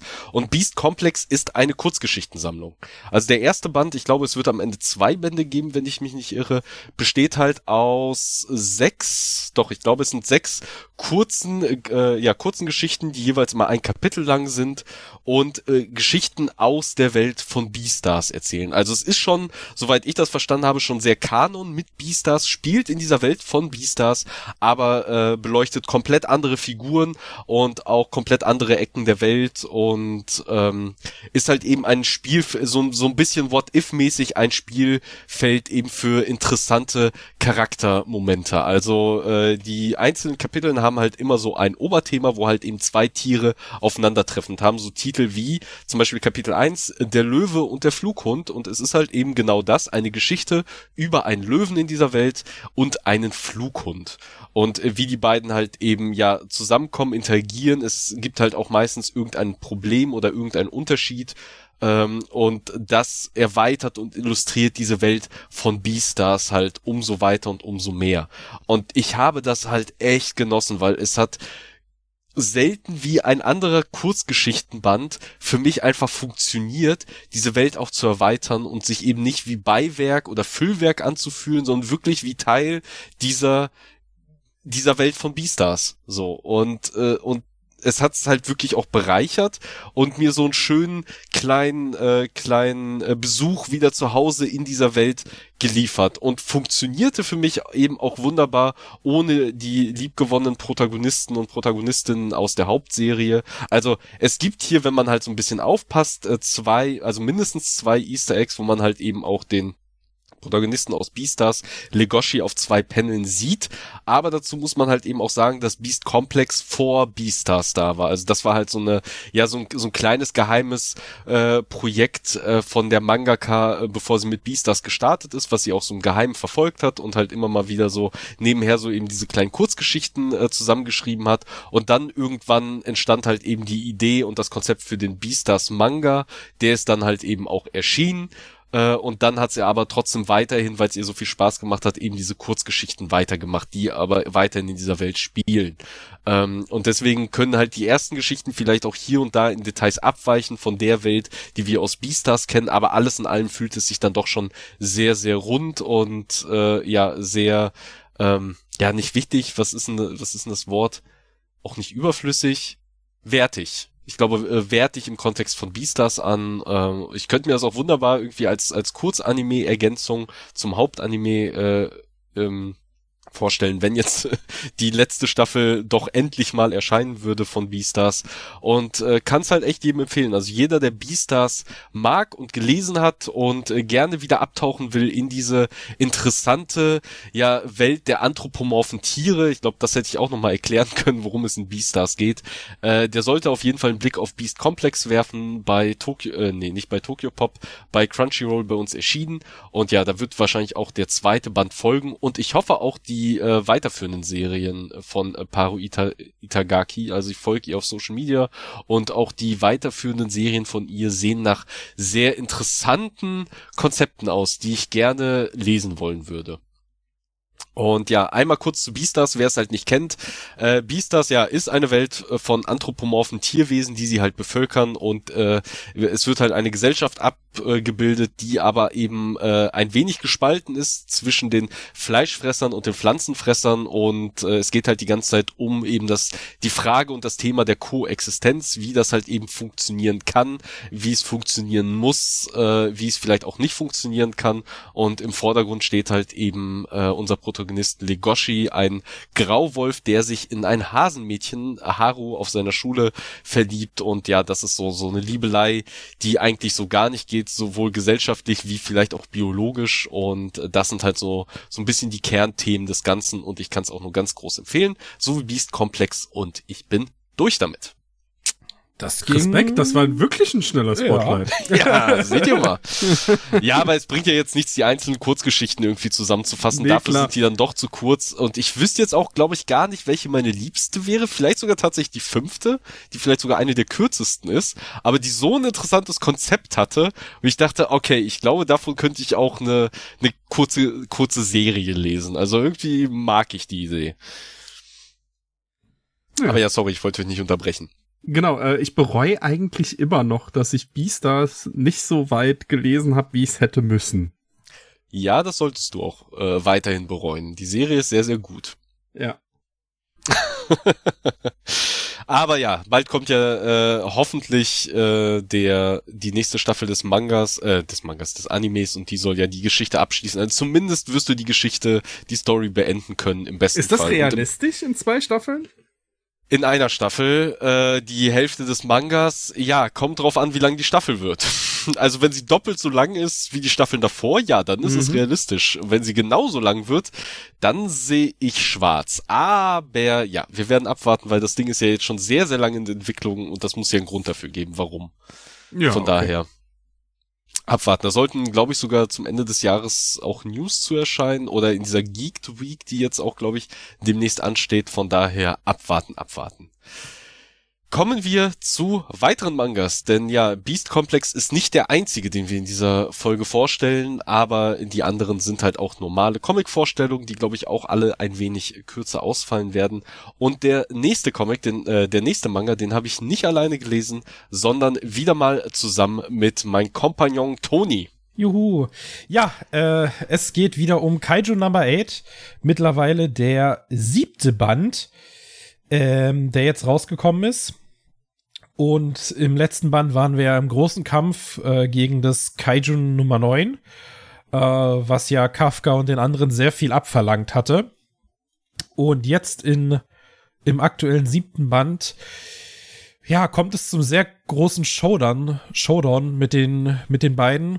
Und wir erfahren auch die ersten Verluste in dieser Reihe. Mehr möchte ich dazu nicht sagen, weil das passiert schon relativ früh. Aber da wurde es zum ersten Mal in diesem äh, Comic, äh, in diesem Manga sehr ernst und sehr traurig, muss ich sagen. Weil vorher war alles so ein bisschen noch locker und ach, guck mal, der kann sich verwandeln, ach, ist ja witzig. Klar hattest du noch so ein bisschen die Bedrohung durch die Kaijus, aber es war nicht, noch nie so ernst. Es wurde Fallhöhe geschaffen. Ja, auf jeden Fall. Und das hat mich ein bisschen traurig gestimmt, muss ich sagen.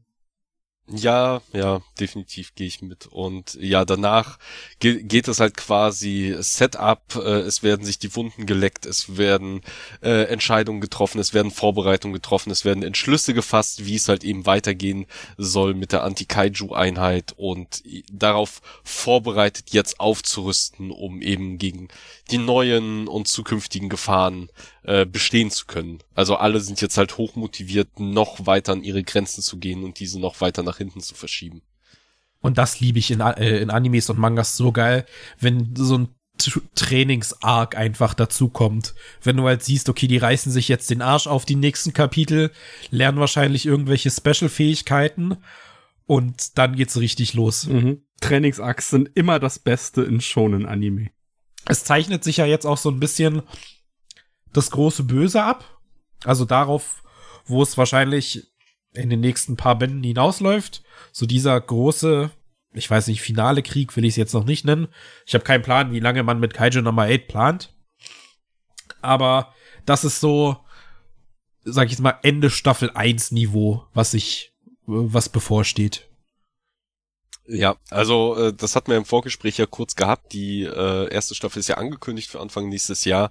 Und ich würde auch behaupten, dass halt die erste Staffel vermutlich bis zu diesem Punkt jetzt hier im siebten Band geht, weil ich glaube, das ist bis jetzt der beste, ja auch Abschluss von so von so einer Erzählung, von der Story, um dann halt im äh, nächsten in der nächsten Staffel von da auch anzusetzen und ja eben aufzubauen, so ungefähr. Also klar, man könnte sicherlich auch vorher irgendwann in einem der letzten Bände einen Cut machen, aber das wäre dann, glaube ich, auch ein bisschen wenig. Material für so eine komplette Staffel, weil das Tempo der Serie ist schon echt hoch. Da ist schon sehr, sehr, sehr viel passiert, muss man sagen. Also dieser ganze Aufbau-Arc, normalerweise hast du ja auch so äh, eben diese Trainings-Arcs und diese Aufbau-Arcs eben sehr früh in einer Geschichte. Die gab es hier nicht so wirklich, beziehungsweise die wurden halt sehr, sehr schnell abgehandelt und das ging halt direkt ins Eingemachte und vom Eingemachten ohne Atempause direkt ins nächste Eingemachte und jetzt wieder ins Eingemachte. Und das ist jetzt, glaube ich, das erste Mal seit längerer Zeit, dass es halt in der Serie so einen äh, Moment gibt, wo die Serie auch ein wenig auf die, auf die äh, Bremse tritt und mal äh, jetzt sich wieder Zeit nimmt, um Charaktere weiter auszubauen und aufzubauen. Ja. Ich freue mich auf den Anime. Ja, der Trailer sieht wahnsinnig gut aus. Also dieses äh, erste Rumgeunke von einigen von wegen, oh, das Stil sieht so doof aus. Äh, ich ich glaube, das kann man getrost ignorieren, weil es äh, weil es fantastisch halt aussieht. Und ähm, ich bin auch sehr gespannt, wie es mit der Serie weitergeht. Ich glaube, das habe ich schon bei den letzten Bänden gesagt und mich jedes Mal geirrt, wie ich danach festgestellt habe. Aber ab jetzt ist es für mich tatsächlich Blindflug. Also ich erinnere mich, als ich es halt so durchgeblättert habe, diesen siebten Band, habe ich mich wirklich noch dran erinnert, was halt am Ende passiert ist. Also dass ich es schon vorher gelesen habe äh, worauf es halt hinausläuft und welche Figuren da im Fokus sind. Aber ab jetzt weiß ich ehrlich gesagt überhaupt nicht mehr, äh, was danach halt passiert und wie es halt weitergeht. Ich weiß auch gerade aktuell nicht, wo die Geschichte sich befindet. Ich habe jetzt auch nicht mein äh, Handy zur Hand, um mal in der Manga-App halt nachzugucken und ob sich vielleicht schon ein Ende abzeichnet. Ähm, ich würde auch äh, ich würde da mit dir gehen, Toni. Ich glaube, die Geschichte, also noch sieben weitere Bände, also wenn wir jetzt so ungefähr bei der Hälfte sind, könnte ich mir halt ganz gut vorstellen, vielleicht auch noch zehn weitere Bände, aber ich glaube, so eine, ja, 30, 35, 40 Band-Serie sehe ich hier auch nicht, außer äh, der Autor lässt sich da was, was richtig Spannendes noch einfallen, was halt einfach noch weiterzieht. Ja, Gut, also Kaijo Number 8, äh, Band 7 weiterhin stabil und ja, wenn ihr das nächste Mal von uns hört, sind wir bei Kaijo Number 8, Band 8. Okay, also es sind mittlerweile so sechs, gut. es sind auf jeden Fall 96 Chapter aktuell ja, draußen und fast doppelt so viele wie wir jetzt haben. Ja, jetzt einfach nur mal vom Aussehen her, es ist halt gerade mitten in einem Fight wieder. ja, oh Wunder, oh verwunderlich. Ja. Gut, dann äh, schwingen wir uns doch ganz schnell zum nächsten Manga, der schon ein bisschen weiter ist äh, und auch ein relativ großer Hype-Titel war und äh, gefühlt hat der Hype aber so ein bisschen abgeebbt. Es geht um Chainsaw Man. Da ist nämlich Band 14 jetzt erschienen und äh, ja, Band 14. Ich äh, freue mich sehr, denn äh, bei Chainsaw Man ist es halt aktuell ein wenig äh, das Gegenteil als bei kan Kaiju Number 8. Es fühlt sich ein wenig so an, als wenn da die ganze Zeit auf der Bremse gestanden wird. Ähm, ich weiß aber nicht, ob es nur mir so geht oder ob es auch einfach mit dem äh, mit dem Schwerpunktwechsel äh, zu tun hat in der Serie an sich. Ich weiß auf jeden Fall, was du meinst, weil man muss sagen, der Manga Chainsaw Man vermisst eine Sache sehr doll, nämlich Chainsaw Man. Und das, ich, ich weiß halt nicht, wie lang man sich noch Zeit nehmen möchte, um, um eigentlich mal loszulegen mit der Story.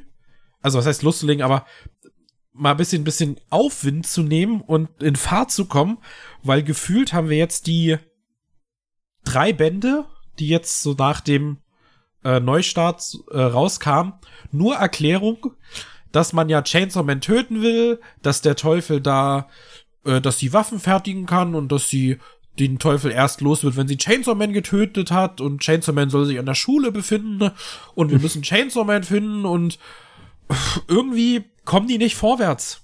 Die bleiben einfach, auch wie es in der Story ist, die bleiben an der gleichen Stelle des Aquariums stehen.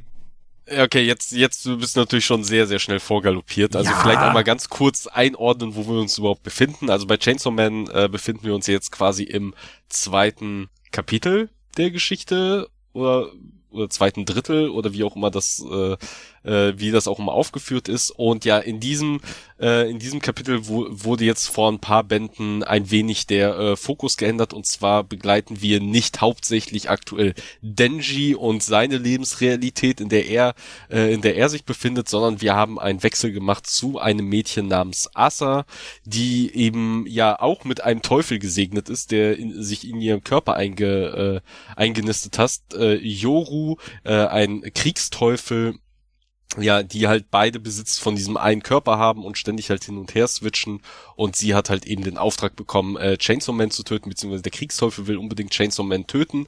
Und dafür muss aber Chainsaw Man erstmal gefunden werden. Und egal wie oft Denji es von sich behauptet, niemand glaubt ihm, dass er der fucking Chainsaw Man ist, äh, aktuell.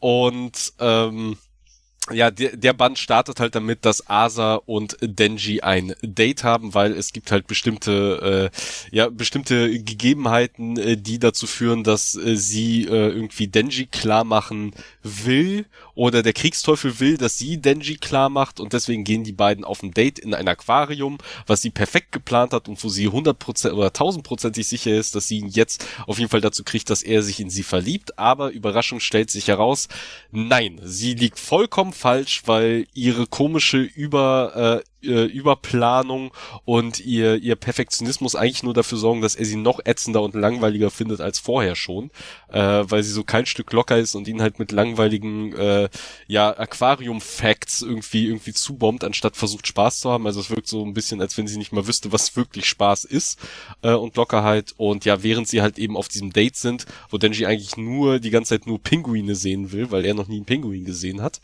ähm, kommt es dazu, dass sie halt eben von einem Teufel gefangen genommen werden und halt wieder in so einem unendlichen Korridor feststecken. Aber nicht nur die beiden alleine, sondern halt eben auch noch ein paar weitere Figuren, unter anderem dieser Teufelsjägerclub von der Schule, äh, dem ja auch Asa beigetreten ist, äh, hängen da halt auch mit fest. Ja, und dann geht es halt eben sehr lange Zeit in diesem Aquarium weiter, bis halt eben äh, irgendwann gegebenenfalls eine Lösung gefunden wird. Und ja, mehr würde ich jetzt auch an dieser Stelle erstmal nicht weiter verraten. Ich verstehe deinen Punkt, Toni. Ähm, ich glaube, wenn Chainsaw Man dann auch wieder die Bühne betritt, wird es ein sehr großartiger Auftritt sein. Aber ich verstehe, was der Macher hier machen will. Und ich glaube, er will die Leute gerade wirklich auch absichtlich ein bisschen abfacken mit all dem, was er da macht. Meinst du so ein bisschen Antease, also einfach nur so ein bisschen äh, Lust aufbauen auf das, den ersten äh, Chainsaw Man äh, die erste Chainsaw Man Aktion in dem Manga dann. Naja, nicht nur nicht nicht nur das, sondern halt eben auch äh, sehr mit den Erwartungshaltung spielen, aber halt eben auch mit ja der dem Lob oder der Kritik an dieser Serie spielen, weil das war halt ein Hype-Titel. Viele Leute haben es halt abgefeiert, sehr viele Leute darunter haben es halt auch aus den falschen Gründen abgefeiert, muss man halt dazu sagen, weil bei aller Liebe, aber Denji ist ja alles andere als wirklich ein richtig ernst zu nehmen. Also ein richtig liebenswerter Charakter. Ja, man kann halt Mitleid mit ihm haben. Ja, irgendwie, er zieht halt schon als Protagonist, weil er ein interessantes Persönchen ist. Aber er ist ja auch schon irgendwo ein ziemliches, äh, Creep. ziemliches Arschloch. Und ja, und Creep. Creep dazu. Ja. Es hat ja auch viele Gründe und es ist ja auch begründet, warum er so ist, wie er ist, aber das ändert ja nichts an der Tatsache, dass er sich halt eben auch sehr oft sehr falsch verhält. Ähm, und trotzdem wurde er halt eben abgefeiert und dann wurde halt eben diese Figur der Asa eingeführt und das war schon sehr Absicht, weil sie ist ja das komplette Gegenteil von ihm.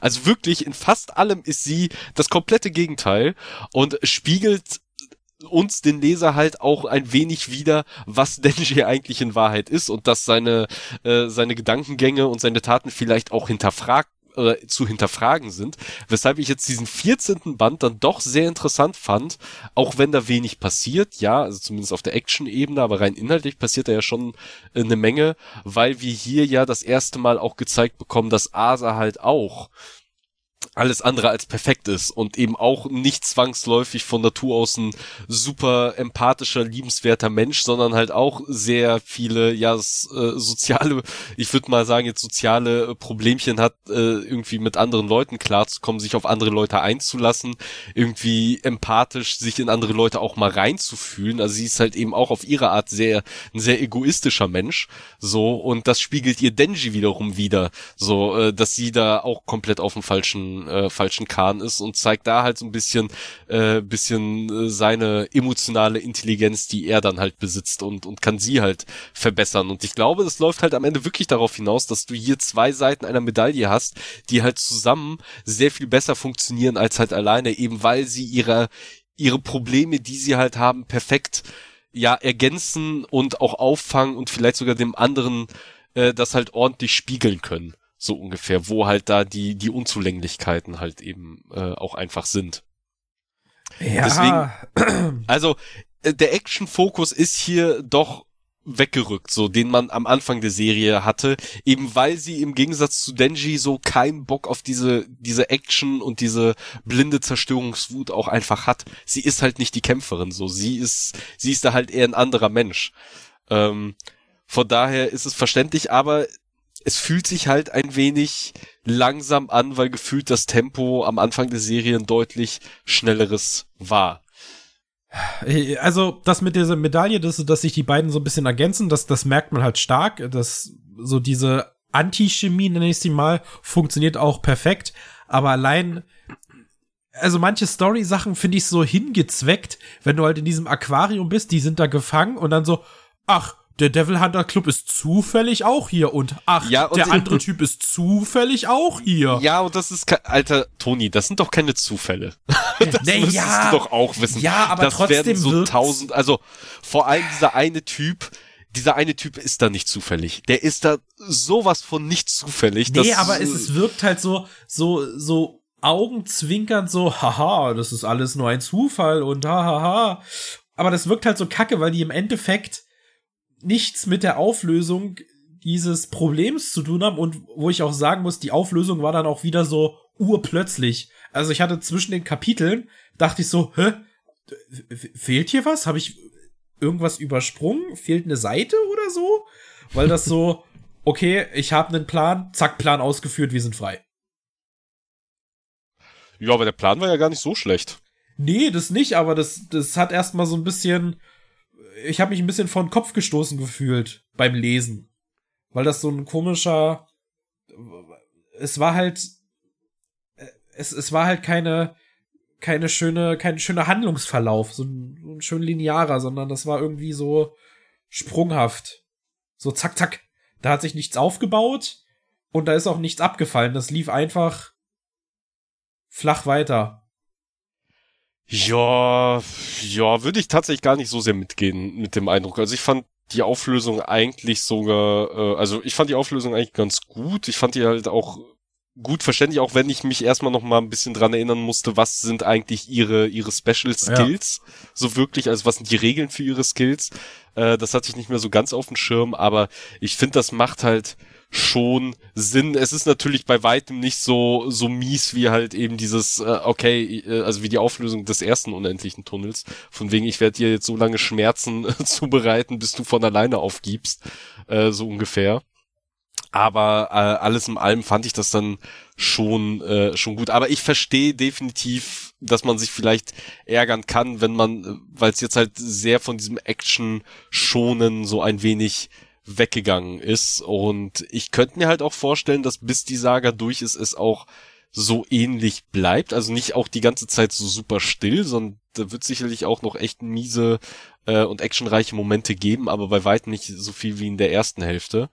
Und dann vielleicht dann das Ganze in, ein, in einem ja, in einem dritten Drittel irgendwie zusammenläuft und das Finale der kompletten Serie dann geschrieben wird. Also, es könnte könnte ich mir schon ganz gut vorstellen. Aber dass das jetzt halt, wie gesagt, so, so der, der, äh, zwe der zweite spielbare Charakter in diesem Spiel ist, der aber vom Gameplay ein bisschen was verändert und vom Genre-Schwerpunkt. Ja. du bleibst weiterhin. Ich bleib ein misstrauisch.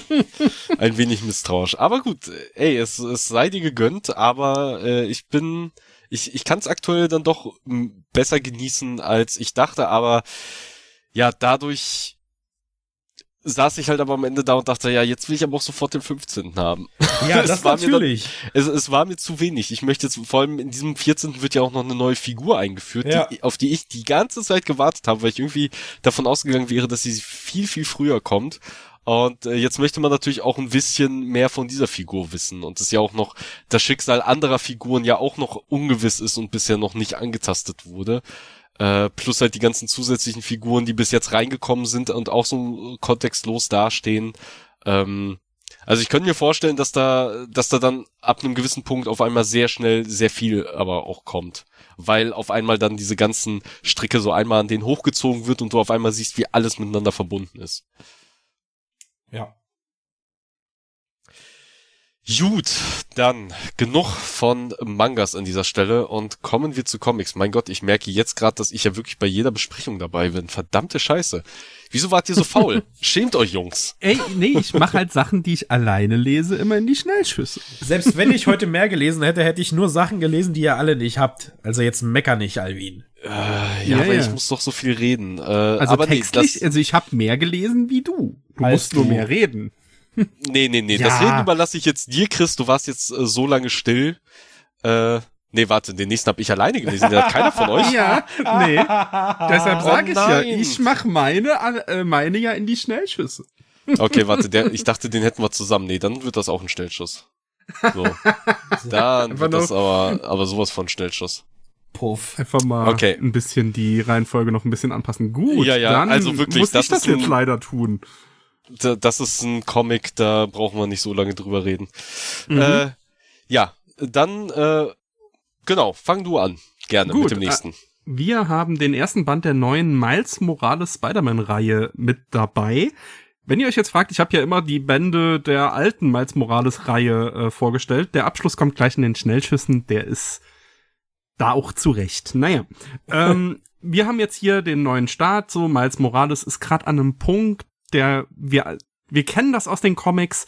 Spider-Man struggelt, das Privatleben und Spider-Man äh, in die richtige Balance zu bringen. Er hat eine Freundin, er hat seine Familie, er hat das Studium, er hat seine Freunde, also Genki zum Beispiel, und gleichzeitig hat er halt das Spider-Man-Ding. Und das geht ihm langsam, aber sicher sehr an die Nieren und er kriegt's nicht mehr richtig hin, die Balance zu halten und vor allem zu finden. Und dann taucht eine neue Antagonistin auf. Diese neue Antagonistin kennt das äh, Geheimnis, wer hinter dem Spider-Man, dem dunkel, dem schwarzen Spider-Man-Anzug ist und äh, bedroht dann halt auch die Familie. Und dann haben wir diese typische Spider-Man und vor allem halt auch äh, Superhelden-Konstellation. Was passiert, wenn man demaskiert ist? Wie äh, kriege ich meine Familie beschützt? Was soll ich tun? Wie verzweifelt wird Miles denn werden? Und ey, das ist ein fantastischer Einstieg in die neue Reihe, die dann am Ende von etwas kaputt gemacht wird, was wir aber erst gleich dann bereden. Ja, genau. Äh, ich glaube, wir waren uns einig, was den Einstieg des Comics angeht, dass der wirklich, wirklich stark ist. Also wirklich dieses ja. erste Kapitel, das hat mich an einer Stelle echt fast, fast zu Tränen gerührt. So, und zwar genau mhm. dieser Moment, den du ja auch beschrieben hast, wo ihm halt klar wird und er ist auch verbalisiert, dass ihm das gerade einfach zu viel ist und alles über den Kopf, äh, über den Kopf wächst und er überhaupt nicht klarkommt, aber halt eben auch dieses Problem hat, dass er zumindest seiner Meinung nach niemanden hat, mit dem er drüber reden mhm. kann oder wie er halt denkt, niemand hat, den er halt belasten kann. Ja. Ähm, super stark und ich dachte, das wird auch so ein wenig das Thema dieses Comics wurde es auch irgendwie, aber es wurde halt so ein bisschen zum B-Plot, weil dann eben ab dem zweiten Kapitel die Antagonistin für diesen Band äh, eingeführt wird, eine komplett neue Figur, wenn ich mich nicht irre. Also die, ja. die gab's vorher im, im Marvel Comic Universum noch nicht. Genannt ähm, Rebel.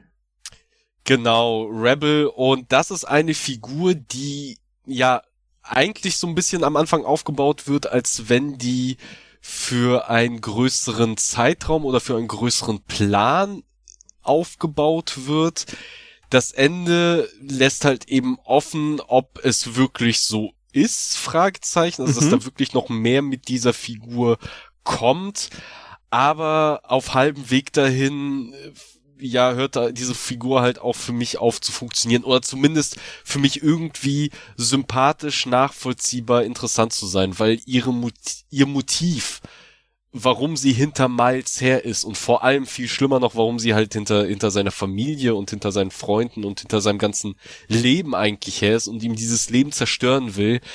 Also, das ist schon sehr, sehr dünn, muss man halt sagen. Also, ich ja. würde nicht sagen, ich würde nicht sagen, dass es unrealistisch ist. Sicherlich gibt's halt Leute, die äh, ja so ähnlich, muss man schon sagen, so ähnlich egoistisch, dämlich, kurzsichtig halt irgendwie irgendwie denken. Es ist ja, halt es ist halt der klassische so eine Art ja blind vor Wut Story, die halt da ein bisschen schwach ist. Das gibt, da gebe ich dir recht. Aber mein Punkt ist eher, die Serie wird fortgeführt in die Herrschaft von Carnage. Ja, gut, das, das ist noch der zweite Punkt, weshalb ich die Serie so, obwohl mir der erste Band gefallen hat, also versteht jetzt meine Kritik daran nicht falsch. Ich fand den ersten Band mhm. eigentlich ganz schön und ich würde sogar sagen, wer jetzt vor allem Spider-Man auf PS5 zockt oder halt grundsätzlich ja. mal Bock hat auf ein Spider-Man-Heft, ey, holt euch diese Nummer eins, äh, die ist super geil gezeichnet, also wirklich ja. äh, optisch Erinnert ein absoluter mich, Hingucker. Ja. Erinnert mich so ein bisschen an die guten alten Zeiten, so um ja, um den Superior Spider-Man rum, nur ein bisschen moderner. Ja, ja, ja. Also äh, hier, wie heißt der Zeichner? Das ist tam tam tam tam tam tam Storyzeichnung äh, Federico äh, Vin Vicenti Vicentini. Mhm. Federico Vicentini, äh, ganz, ganz äh, fantastisch gezeichnet. Also da wirklich ja. Hut ab. Das war dann auch so, ich habe diesen Comic irgendwie zufällig bekommen und dachte, oh, und dann noch eine Nummer eins, weiß ich nicht. Und dann blätter ich so rein, denke mir, oh, der sieht aber ziemlich geil aus. Ja, okay, ja. immerhin wird's für die Augen ein, ein Augenschmaus. Ähm, und wie gesagt, die Geschichte an sich ist schon okay, hätte deutlich stärker sein können, aber ja, ich werde diesen Comic ja, nicht die, fortsetzen, weil die Hauptdinger sind für mich halt gut getroffen, ne? Also diese die Punkte, die eine Spider-Man Story haben muss, haben funktioniert. Die Antagonistin ist es halt, wo da dann so ein bisschen abflacht. Ja, ich finde aber, dafür nimmt die Antagonistin dann doch zu viel Platz ein, weil so ab dem mhm. zweiten, dritten Kapitel folgt irgendwie große Action-Szenen auf große Action-Szenen und es geht halt nicht mehr so wirklich um Miles und irgendwie das, das Jonglieren mit seinen Problemen. Ich finde so die, äh, das, worauf es halt hinausläuft, so diese, diese finale Konsequenz und, und was das halt auch für ihn bedeuten muss schlussendlich und auch für sein, für sein mental, für sein, äh, für seine mentale Gesundheit, die finde ich wieder interessant so, was das mhm. halt für mhm. Folgen haben könnte, wenn diese Serie als Serie weitergehen würde und nicht direkt mit einem scheiß Event zugekackt äh, worden wäre von Marvel mit einem scheiß Carnage-Event und deswegen in die Herrschaft von Carnage weitergeht, was direkt so ein Team-Up mit mehreren anderen Comics ist, wo ich ja, mir denke, nein. und sieht halt auch wieder so scheiße aus, als hätte also jetzt nur auf dem Bild, wo wir da jetzt davon haben, als hätte der Venom-Suit dann noch mal ein Carnage drüber das, ach, das Spaghetti, sieht ja. wieder scheiße aus. Ja, und dann ist da auch dieser komische Carnage Goblin dabei und ja, halt überhaupt nicht geil. Ähm, aber ich sag mal, das, das macht ja jetzt diesen Band grundsätzlich nicht mhm. schlechter. Aber ja, die Antagonistin fällt für mich auseinander, weil, okay, dann ist sie halt super unsympathisch einerseits, aber andererseits versucht dieser Comic ja eben auch vor allem am Anfang zu erklären, dass sie eigentlich ein sehr netter, dass sie eine sehr nette, empathische Person ist, die eben nach rechts, rechts und links guckt und eben sehr auch für Fairness und für, für, äh, für gleiche Chancen äh, und für, für Unterstützung der, der Hilfsbedürftigen und der Armen ist. Einerseits und andererseits so ein kom eine komplett verblendet, vor Wut verblendete, äh, dumm agierende Person. So, mhm. wo ich mir denke, also das sind so Konzepte, die für sich stehend für mich nachvollziehbar sind, aber so zusammen für mich so überhaupt nicht zusammenpassen und sie am Ende halt für mich wirklich für eine ja zu einer vor allem im dummen zu einer zu einer dummen Person machen, die mhm. einfach ums Verrecken, obwohl jeder ihr sagt, dass das was sie da ja, aber denkt so ist die das Annahme, bei den Figuren trifft, ja oft. Das ist ja oft so. Ja, aber dann sind es halt in der Regel aber auch Figuren, die halt aus Gründen auch an anderen Stellen mhm. irgendwie ihr, egoistisch ihr fehlt oder so eine, ihr fehlt so eine bisschen Ambivalenz. Nee, ihr fehlt halt einfach nur ein scheiß Motiv. Ja, so, okay. also, also wirklich, dieses Motiv ist so dünn, also da jetzt wirklich direkt, oder warum sie halt Miles als Ziel nimmt, ist halt auch so quatschig. Also ich hätte es viel spannender gefunden, wenn sie halt das eigentliche Problem, den, den, das eigentliche Ziel ihrer Wut, was ihr ja von jedem gesagt wird, was eigentlich das Ziel ihrer Wut sein sollte, wenn mhm. das auch das Ziel ihrer Wut wäre, aber und Miles dann irgendwie dazwischen kommt aus Gründen, so, und, und sie vielleicht sogar noch versucht, auf ihre Seite zu ziehen, weil er halt eben äh, vielleicht eine, eine ähnliche soziale Ungerechtigkeit darin erkennt wie er, weil das ist ja auch so ein Thema, was hier auch äh, so reinkommt, eben soziale Ungerechtigkeiten. Äh, was was, mhm. was hier auch nochmal thematisiert wird an, äh, an einer Stelle, wo Miles halt ein Team-Up eingeht und dann halt so ein bisschen Mentoring bekommt von jemand anderem als Peter Parker, äh, was eben auch sehr schön war. Aber genau das passiert halt so nicht und ich finde dadurch wird sie halt so auch und ihr Anliegen eben für für für für ein gerechteres System zu kämpfen, weil es halt eben so viele Leute einfach ungerechterweise abhängt, so egal wie viel Mühe sie sich geben, so mhm. treibt es halt so äh, ins ins Absurde, dass ich mir denke, also damit hat hat sich hier niemanden Gefallen getan. Also das ist halt leider echt ein so so ein Griff ins Klo gewesen, was das angeht. Ja, aber ey, ich bleib dabei. Ich bleib dabei. Ich werde mir bestimmt auch das Carnage-Ding holen, mich aufregen und dann mit Band 2 wieder mich ein bisschen freuen. Weil vor allem die Zeichnung und halt dieses Gefühl voll hat für mich funktioniert. Antagonistin, ich habe sogar schon wieder vergessen, was ihre Intention war. Das ist, ja, mein Gott, sie hat die Intention war dumm, sie war eine Bedrohung da, also es war eine Bedrohung da, es war spannend. Ich bin zufrieden mit dem ersten Band. Ja, es hätte aber auch wirklich eine Bedrohung auch sein können, die vielleicht über mehrere Bände aufgebaut wird, die vielleicht so über ja. die ersten drei Paperbacks irgendwie aufgebaut wird, bevor dieses Finale kommt, eben auch um mehr Zeit zu haben, nochmal mehr auf Miles Probleme einzugehen, die nochmal ein bisschen zu beleuchten, vielleicht auch eben auch diese neue Figur äh, auch nochmal ein bisschen weiter auszuformen und ihr vielleicht mhm. auch nochmal ein etwas stärkeres Motiv zu geben oder halt eben aus Gründen es irgendwann zu dem Motiv zu machen, dass das Miles das Problem ist und nicht was anderes, äh, wäre ja alles möglich gewesen. Ähm, weil eben Miles gerade, glaube ich, auch eine ganz gute, also jetzt am Anfang des Comics ja auch eine ganz gute äh, Startrampe irgendwie liefert, dass er vielleicht sogar wirklich Probleme verursacht, eben weil er gerade mit mit sich selbst nicht klarkommt. Also ist ja nicht so, dass er halt, ja. äh, dass er jetzt nicht am Anfang halt echt krasse Fehler begeht und auch irgendwie so außer Haut fährt und sowas. Und da hätte man echt was einbauen können, äh, was halt eben dazu führt, dass sie halt wirklich ein Motiv hat. Aber ja. dafür hätte man es wahrscheinlich ein bisschen länger aufbauen müssen. Und, und das macht Marvel im Moment sowieso viel zu wenig, außer bei den X-Men. Ja, nee, stattdessen machen sie lieber ein dämliches Kack-Event nach dem nächsten, was irgendwie in alle möglichen Serien reingrätscht und diese ein wenig auseinanderreißt. Aber es, aber es sind vor allem auch keine richtigen Events mehr, es sind immer nur noch so kleine Mini-Dinger. Ja, gefühlt das auch, das stimmt. Ja. Ach, egal. Ach, ja, aber es ist äh, trotzdem ein Daumen hoch äh, für diesen ersten Band. Ja, vor Fall. allem im Kontrast zu dem, was ich jetzt als nächstes hab, weil ich leite jetzt dann mal in die Schnellschüsse rein Bitte? und ähm, hab dann den super äh, benannten Band namens Miles Morales Spider-Man Das Reich der Spinne. Ist nicht nummeriert, ist aber der Abschlussband der vorangegangenen Miles Morales-Reihe. Und was geht da gerade so? Ähm, ich versuche es jetzt mal grob zusammenzufassen, weil das ist halt sehr viel Comic-Quatsch. Also Miles ist gerade mit seinem Klon namens Shift unterwegs und sie erfahren, dass Onkel Aaron irgendwo im Multiversum noch am Leben ist und das jetzt dann nicht irgendein Onkel Aaron, sondern sein, also Miles Onkel Aaron, also die Version von diesem Universum ist irgendwo im Multiversum verschollen. Also gehen sie rein ins Spider-Verse und treffen da unter anderem auf Ultimatum, Klammer auf, ein Antagonist, äh, der auch schon in der Spider-Man Miles Morales Reihe halt vorkam, der in das so noch so ein bisschen aus dem alten Ultimate Universe rausgenommen wurde.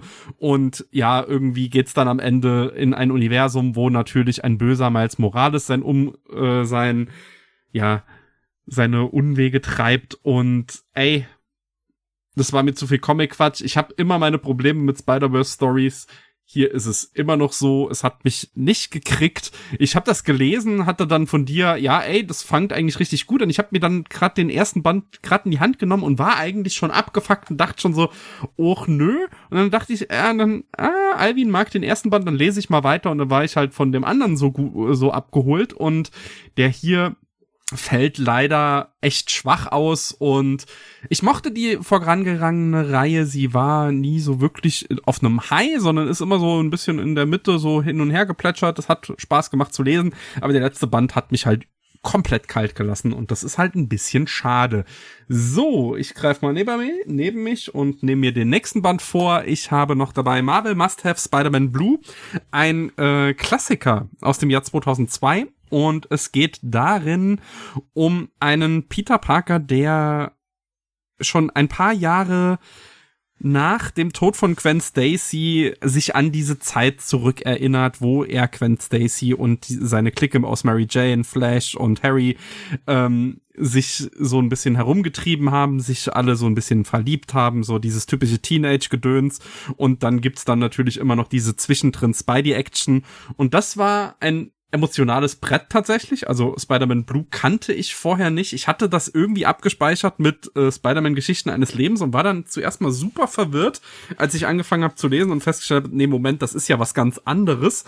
Und das hier, man muss damit klarkommen, es ist halt der Oldschool, in Anführungszeichen Oldschool, mittlerweile Oldschool sind halt 20 Jahre her, ähm, der Zeichenstil von den 2000ern ist gewöhnungsbedürftig, habe ich ja immer so meine Probleme damit, aber ey, es ist eine super emotionale Geschichte, die bis zum Ende mich dabei gehalten hat und vor allem die letzte Interaktion von Mary Jane, die dann quasi sozusagen in den Keller geht und sieht, wie ihr Freund Mann da unten über Bildern und Geschichten von seiner Ex-Freundin sinniert und wie das dann ja ausgespielt wird und wie verständnisvoll da gezeigt wird und das hat war echt toll. Also da gebe ich mal eine große Empfehlung, Spider-Man Blue. Ich kann es noch nicht. Ist ein Must-Have, wo man sich ins Regal stellen kann. So.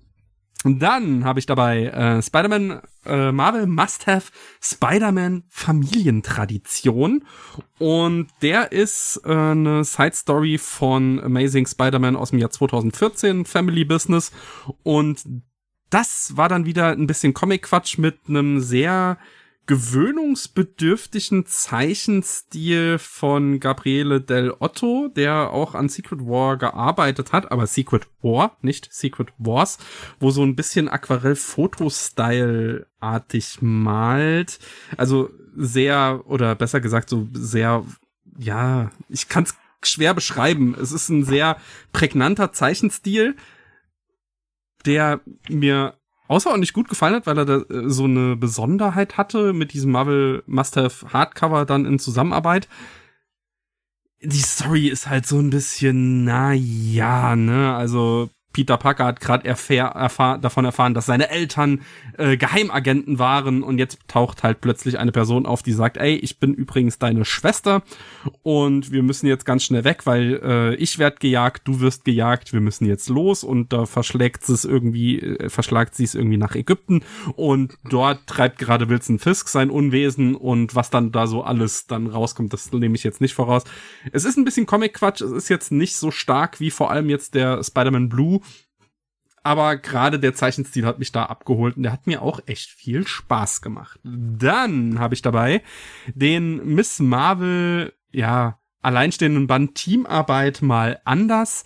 Das ist leider keine neue Serie. Es ist einfach nur ein unnummerierter Band, der, ja, der Name sagt, Teamarbeit mal anders. Es geht um eine, ja, ein Team-Up mit Wolverine und dem Moon Knight und Venom, was jetzt auch schon wieder nach Quatsch klingt, ist es auch irgendwo, jedes Kapitel erzählt dann so, wie Miss Marvel dann auf Wolverine trifft, wie sie dann auf Moon Knight trifft und wie sie dann auf Venom trifft und wie das dann alles zusammenhängt. Das ist alles ein bisschen egal, der Comic ist sehr, sehr seicht. Er hat mir sehr viel Spaß gemacht, weil Miss Marvel liebe ich halt immer noch über alles und gerade so dieses untypische Miss Marvel mit zum Beispiel Moon Knight hat mir sehr viel Spaß gemacht und kann man machen. Ich hätte lieber eine neue Hauptreihe hier in Deutschland, also die irgendeine Miss Marvel Reihe, die jetzt dann mal wieder bei einer 1 anfängt, hätte ich echt gern mal wieder hier. Aber so kriegt man dann halt hier ein Zwischenhäppchen, das ist halt leider nur ein Häppchen, aber es macht jetzt auch nicht unfassbar viel falsch, es macht halt aber auch nicht wirklich was richtig.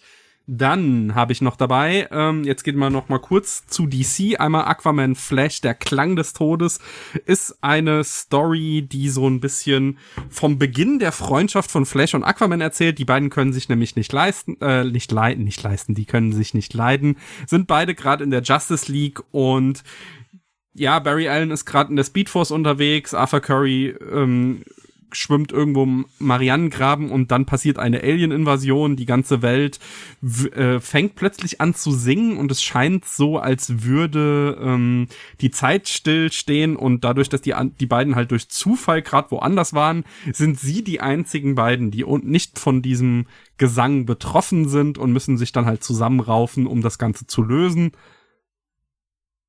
Wie bei dem Miss Marvel Ding, es ist cool, es ist kurzweilig, es ist aber auch nur ein Häppchen. Also ich hatte meinen Spaß, gerade mit den Kabeleien der beiden, das funktioniert, aber es ist halt jetzt auch nichts, was man fundamental braucht, um die Dynamik und die Funktion dieser beiden zu verstehen. Das ist einfach so eine Geschichte, die da reingequetscht wurde und die halt von diesem Aufkeimen der Freundschaft der beiden erzählt. Kann man machen, muss man nicht, tut nicht weh, ist aber auch nicht besonders gut. Was ein bisschen weh tut, ist ähm, der zweite Band von Task Force Z mit Namen Die Zombie-Verschwörung.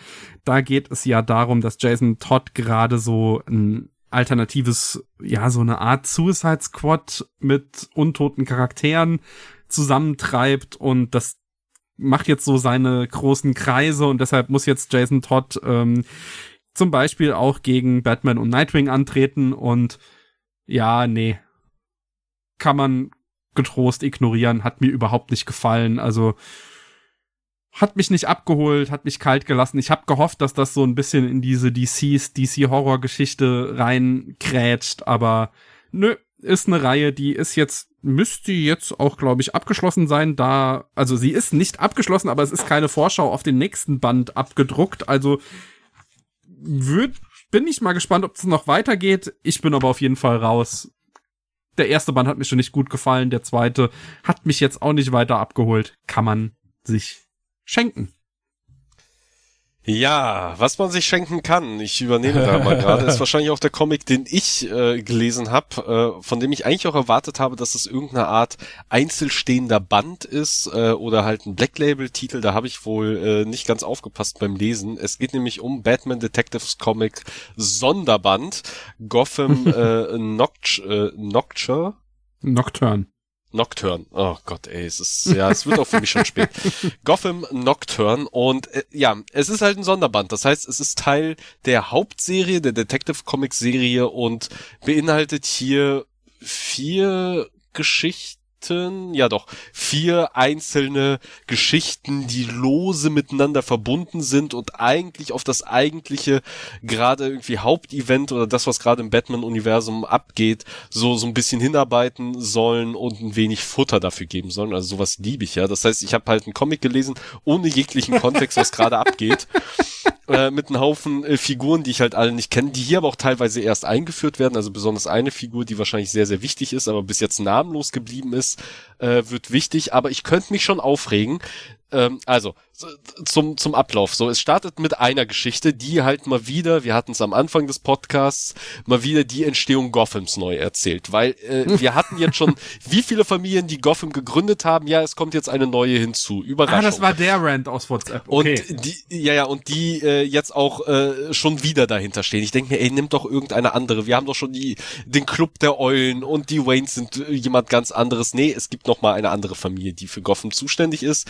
Äh, und dann geht's erstmal in die Vergangenheit, ins Jahr, glaube ich, keine Ahnung, 1800 schieß mich tot äh, oder 1600 schieß mich tot. Und dann wird erstmal da so eine Geschichte, äh, 1700 schieß mich tot, es tut mir leid, äh, wo erstmal eine Geschichte erzählt wird, wo wir all diese ganzen Tropes, die wir aus dem modernen Gotham kennen, schon es damals gab und es irgendeinen Grund gibt, warum es die halt immer wieder geben wird. Bla bla bla ganz okay. Dann geht es zu Gordon. Gordon ist kein, äh, kein, kein Polizist mehr, er ist jetzt Detektiv und er geht ins alte Arkham und versucht einen Fall aufzuklären und dann sind wir ein bisschen bei Gordon. Dann geht es zu Two-Face, er kämpft mit seinen inneren Dämonen. Dann geht es wieder zurück zu Gordon und dieser Fall wird wieder aufgenommen und ein bisschen weiter beackert und noch so ein Mysterium aufge, äh, aufgegriffen und dann geht's am Ende zu Mr. Freeze und dann ist dieser Comic vorbei. Und ich denke mir, jede einzelne dieser Geschichten würde einen wunderbaren Batman, Batman Black Label Band abgeben, aber als diese Einzeldinger, die auch keinerlei wirklich großen Zusammenhang haben und wo dann zwischen den beiden Gordon-Geschichten scheinbar noch irgendetwas anderes in irgendeinem anderen Batman-Comic passiert, wo hier nur drauf äh, verwiesen wird. Ach ja, übrigens, das ist in der Zwischenzeit auch noch passiert.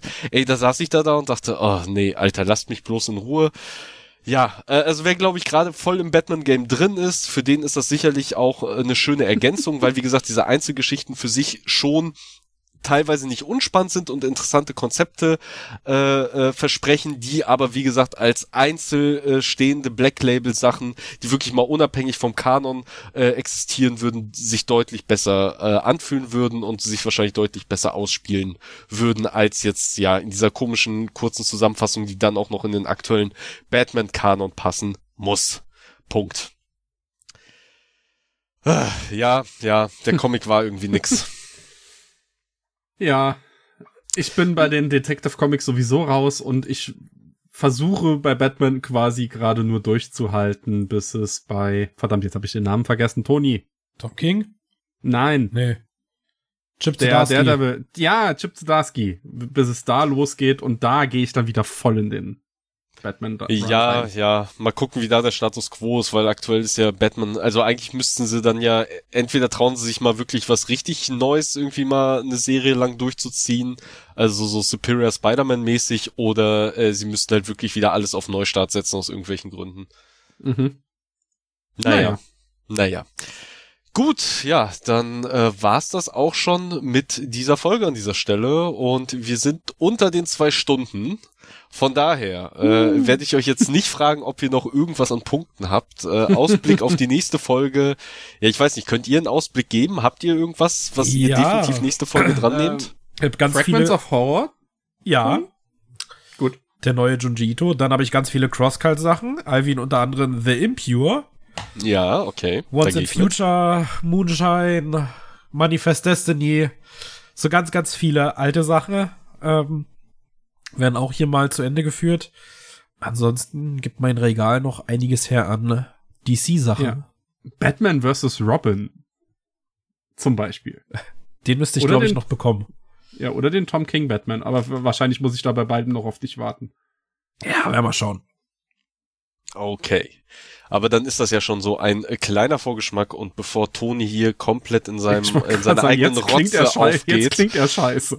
Ja, er ist er ist langsam mehr Glibber als Mensch. Äh, kommen wir an dieser Stelle zum Ende. Und äh, ja, bedanken uns fürs Zuhören und verweisen wie immer an dieser Stelle auf unseren Discord-Server, denn das ist halt die beste und direkteste Anlaufstelle, um mit uns und anderen Comic-interessierten, verrückten Leuten und auch netten Leuten in Kontakt zu treten. Und da könnt ihr uns Feedback äh, hinterlassen, worüber wir uns natürlich immer sehr gerne freuen, aber halt eben auch Anmerkungen, falls wir hier irgendwo Quatsch erzählt haben, irgendwas vergessen haben, irgendwas übersehen haben äh, oder ja, wenn ihr halt sonst irgendwelche anderen Tipps für uns habt. Wir sind ansonsten auch verfügbar auf den aktuell gängigen Social Media Plattformen, wo ich glaube ich auch nochmal Blue Sky ein wenig hervorheben wollen würde. Das ist ja, die ist ja gerade ganz äh, äh, fresh im Kommen, die Seite, und stirbt hoffentlich auch nicht so schnell weg. Ähm, ja, da sind wir auch mittlerweile erreichbar. Da würden wir uns natürlich auch über ein Follow freuen, auch wenn wir da, glaube ich, noch nicht so aktiv sind, wie wir es sein sollten. Ähm, mhm. Aber ja, das nur als Hinweis. Und ja, wer noch Invites für diese Seite braucht und daran Interesse hätte, der kann sich, glaube ich, auch bei uns auf dem Discord melden. Da sollten wir definitiv ein paar ja. übrig also drei haben. Drei Keys müssten da sein. Ja, Von mindestens. mir und dem Paperback-Account. Ähm, und ja, damit wir vielleicht sogar unsere eigene kleine Community da uns ein wenig hochziehen können. Also von daher, äh, wenn ihr selber Interesse habt oder vielleicht auch andere Comic-Podcasts, die hier zufällig zuhören, äh, da Interesse dran, äh, dran haben, dann meldet euch gerne, da können wir sicherlich was machen. Gut, und dann würde ich sagen, ja, äh, nächster Podcast, den ihr wahrscheinlich hören würdet, wird irgendeiner unserer Recap-Podcasts sein. Entweder Paperback React zu Jujutsu Kaisen oder eben zu den letzten Loki-Folgen, die Reaction von uns, bis es dann äh, wahrscheinlich oder hoffentlich in zwei, vielleicht auch drei Wochen mit der nächsten regulären Folge weitergeht. Aber es wird weitergehen und bis dahin, tschüss. Tschüss. tschüss.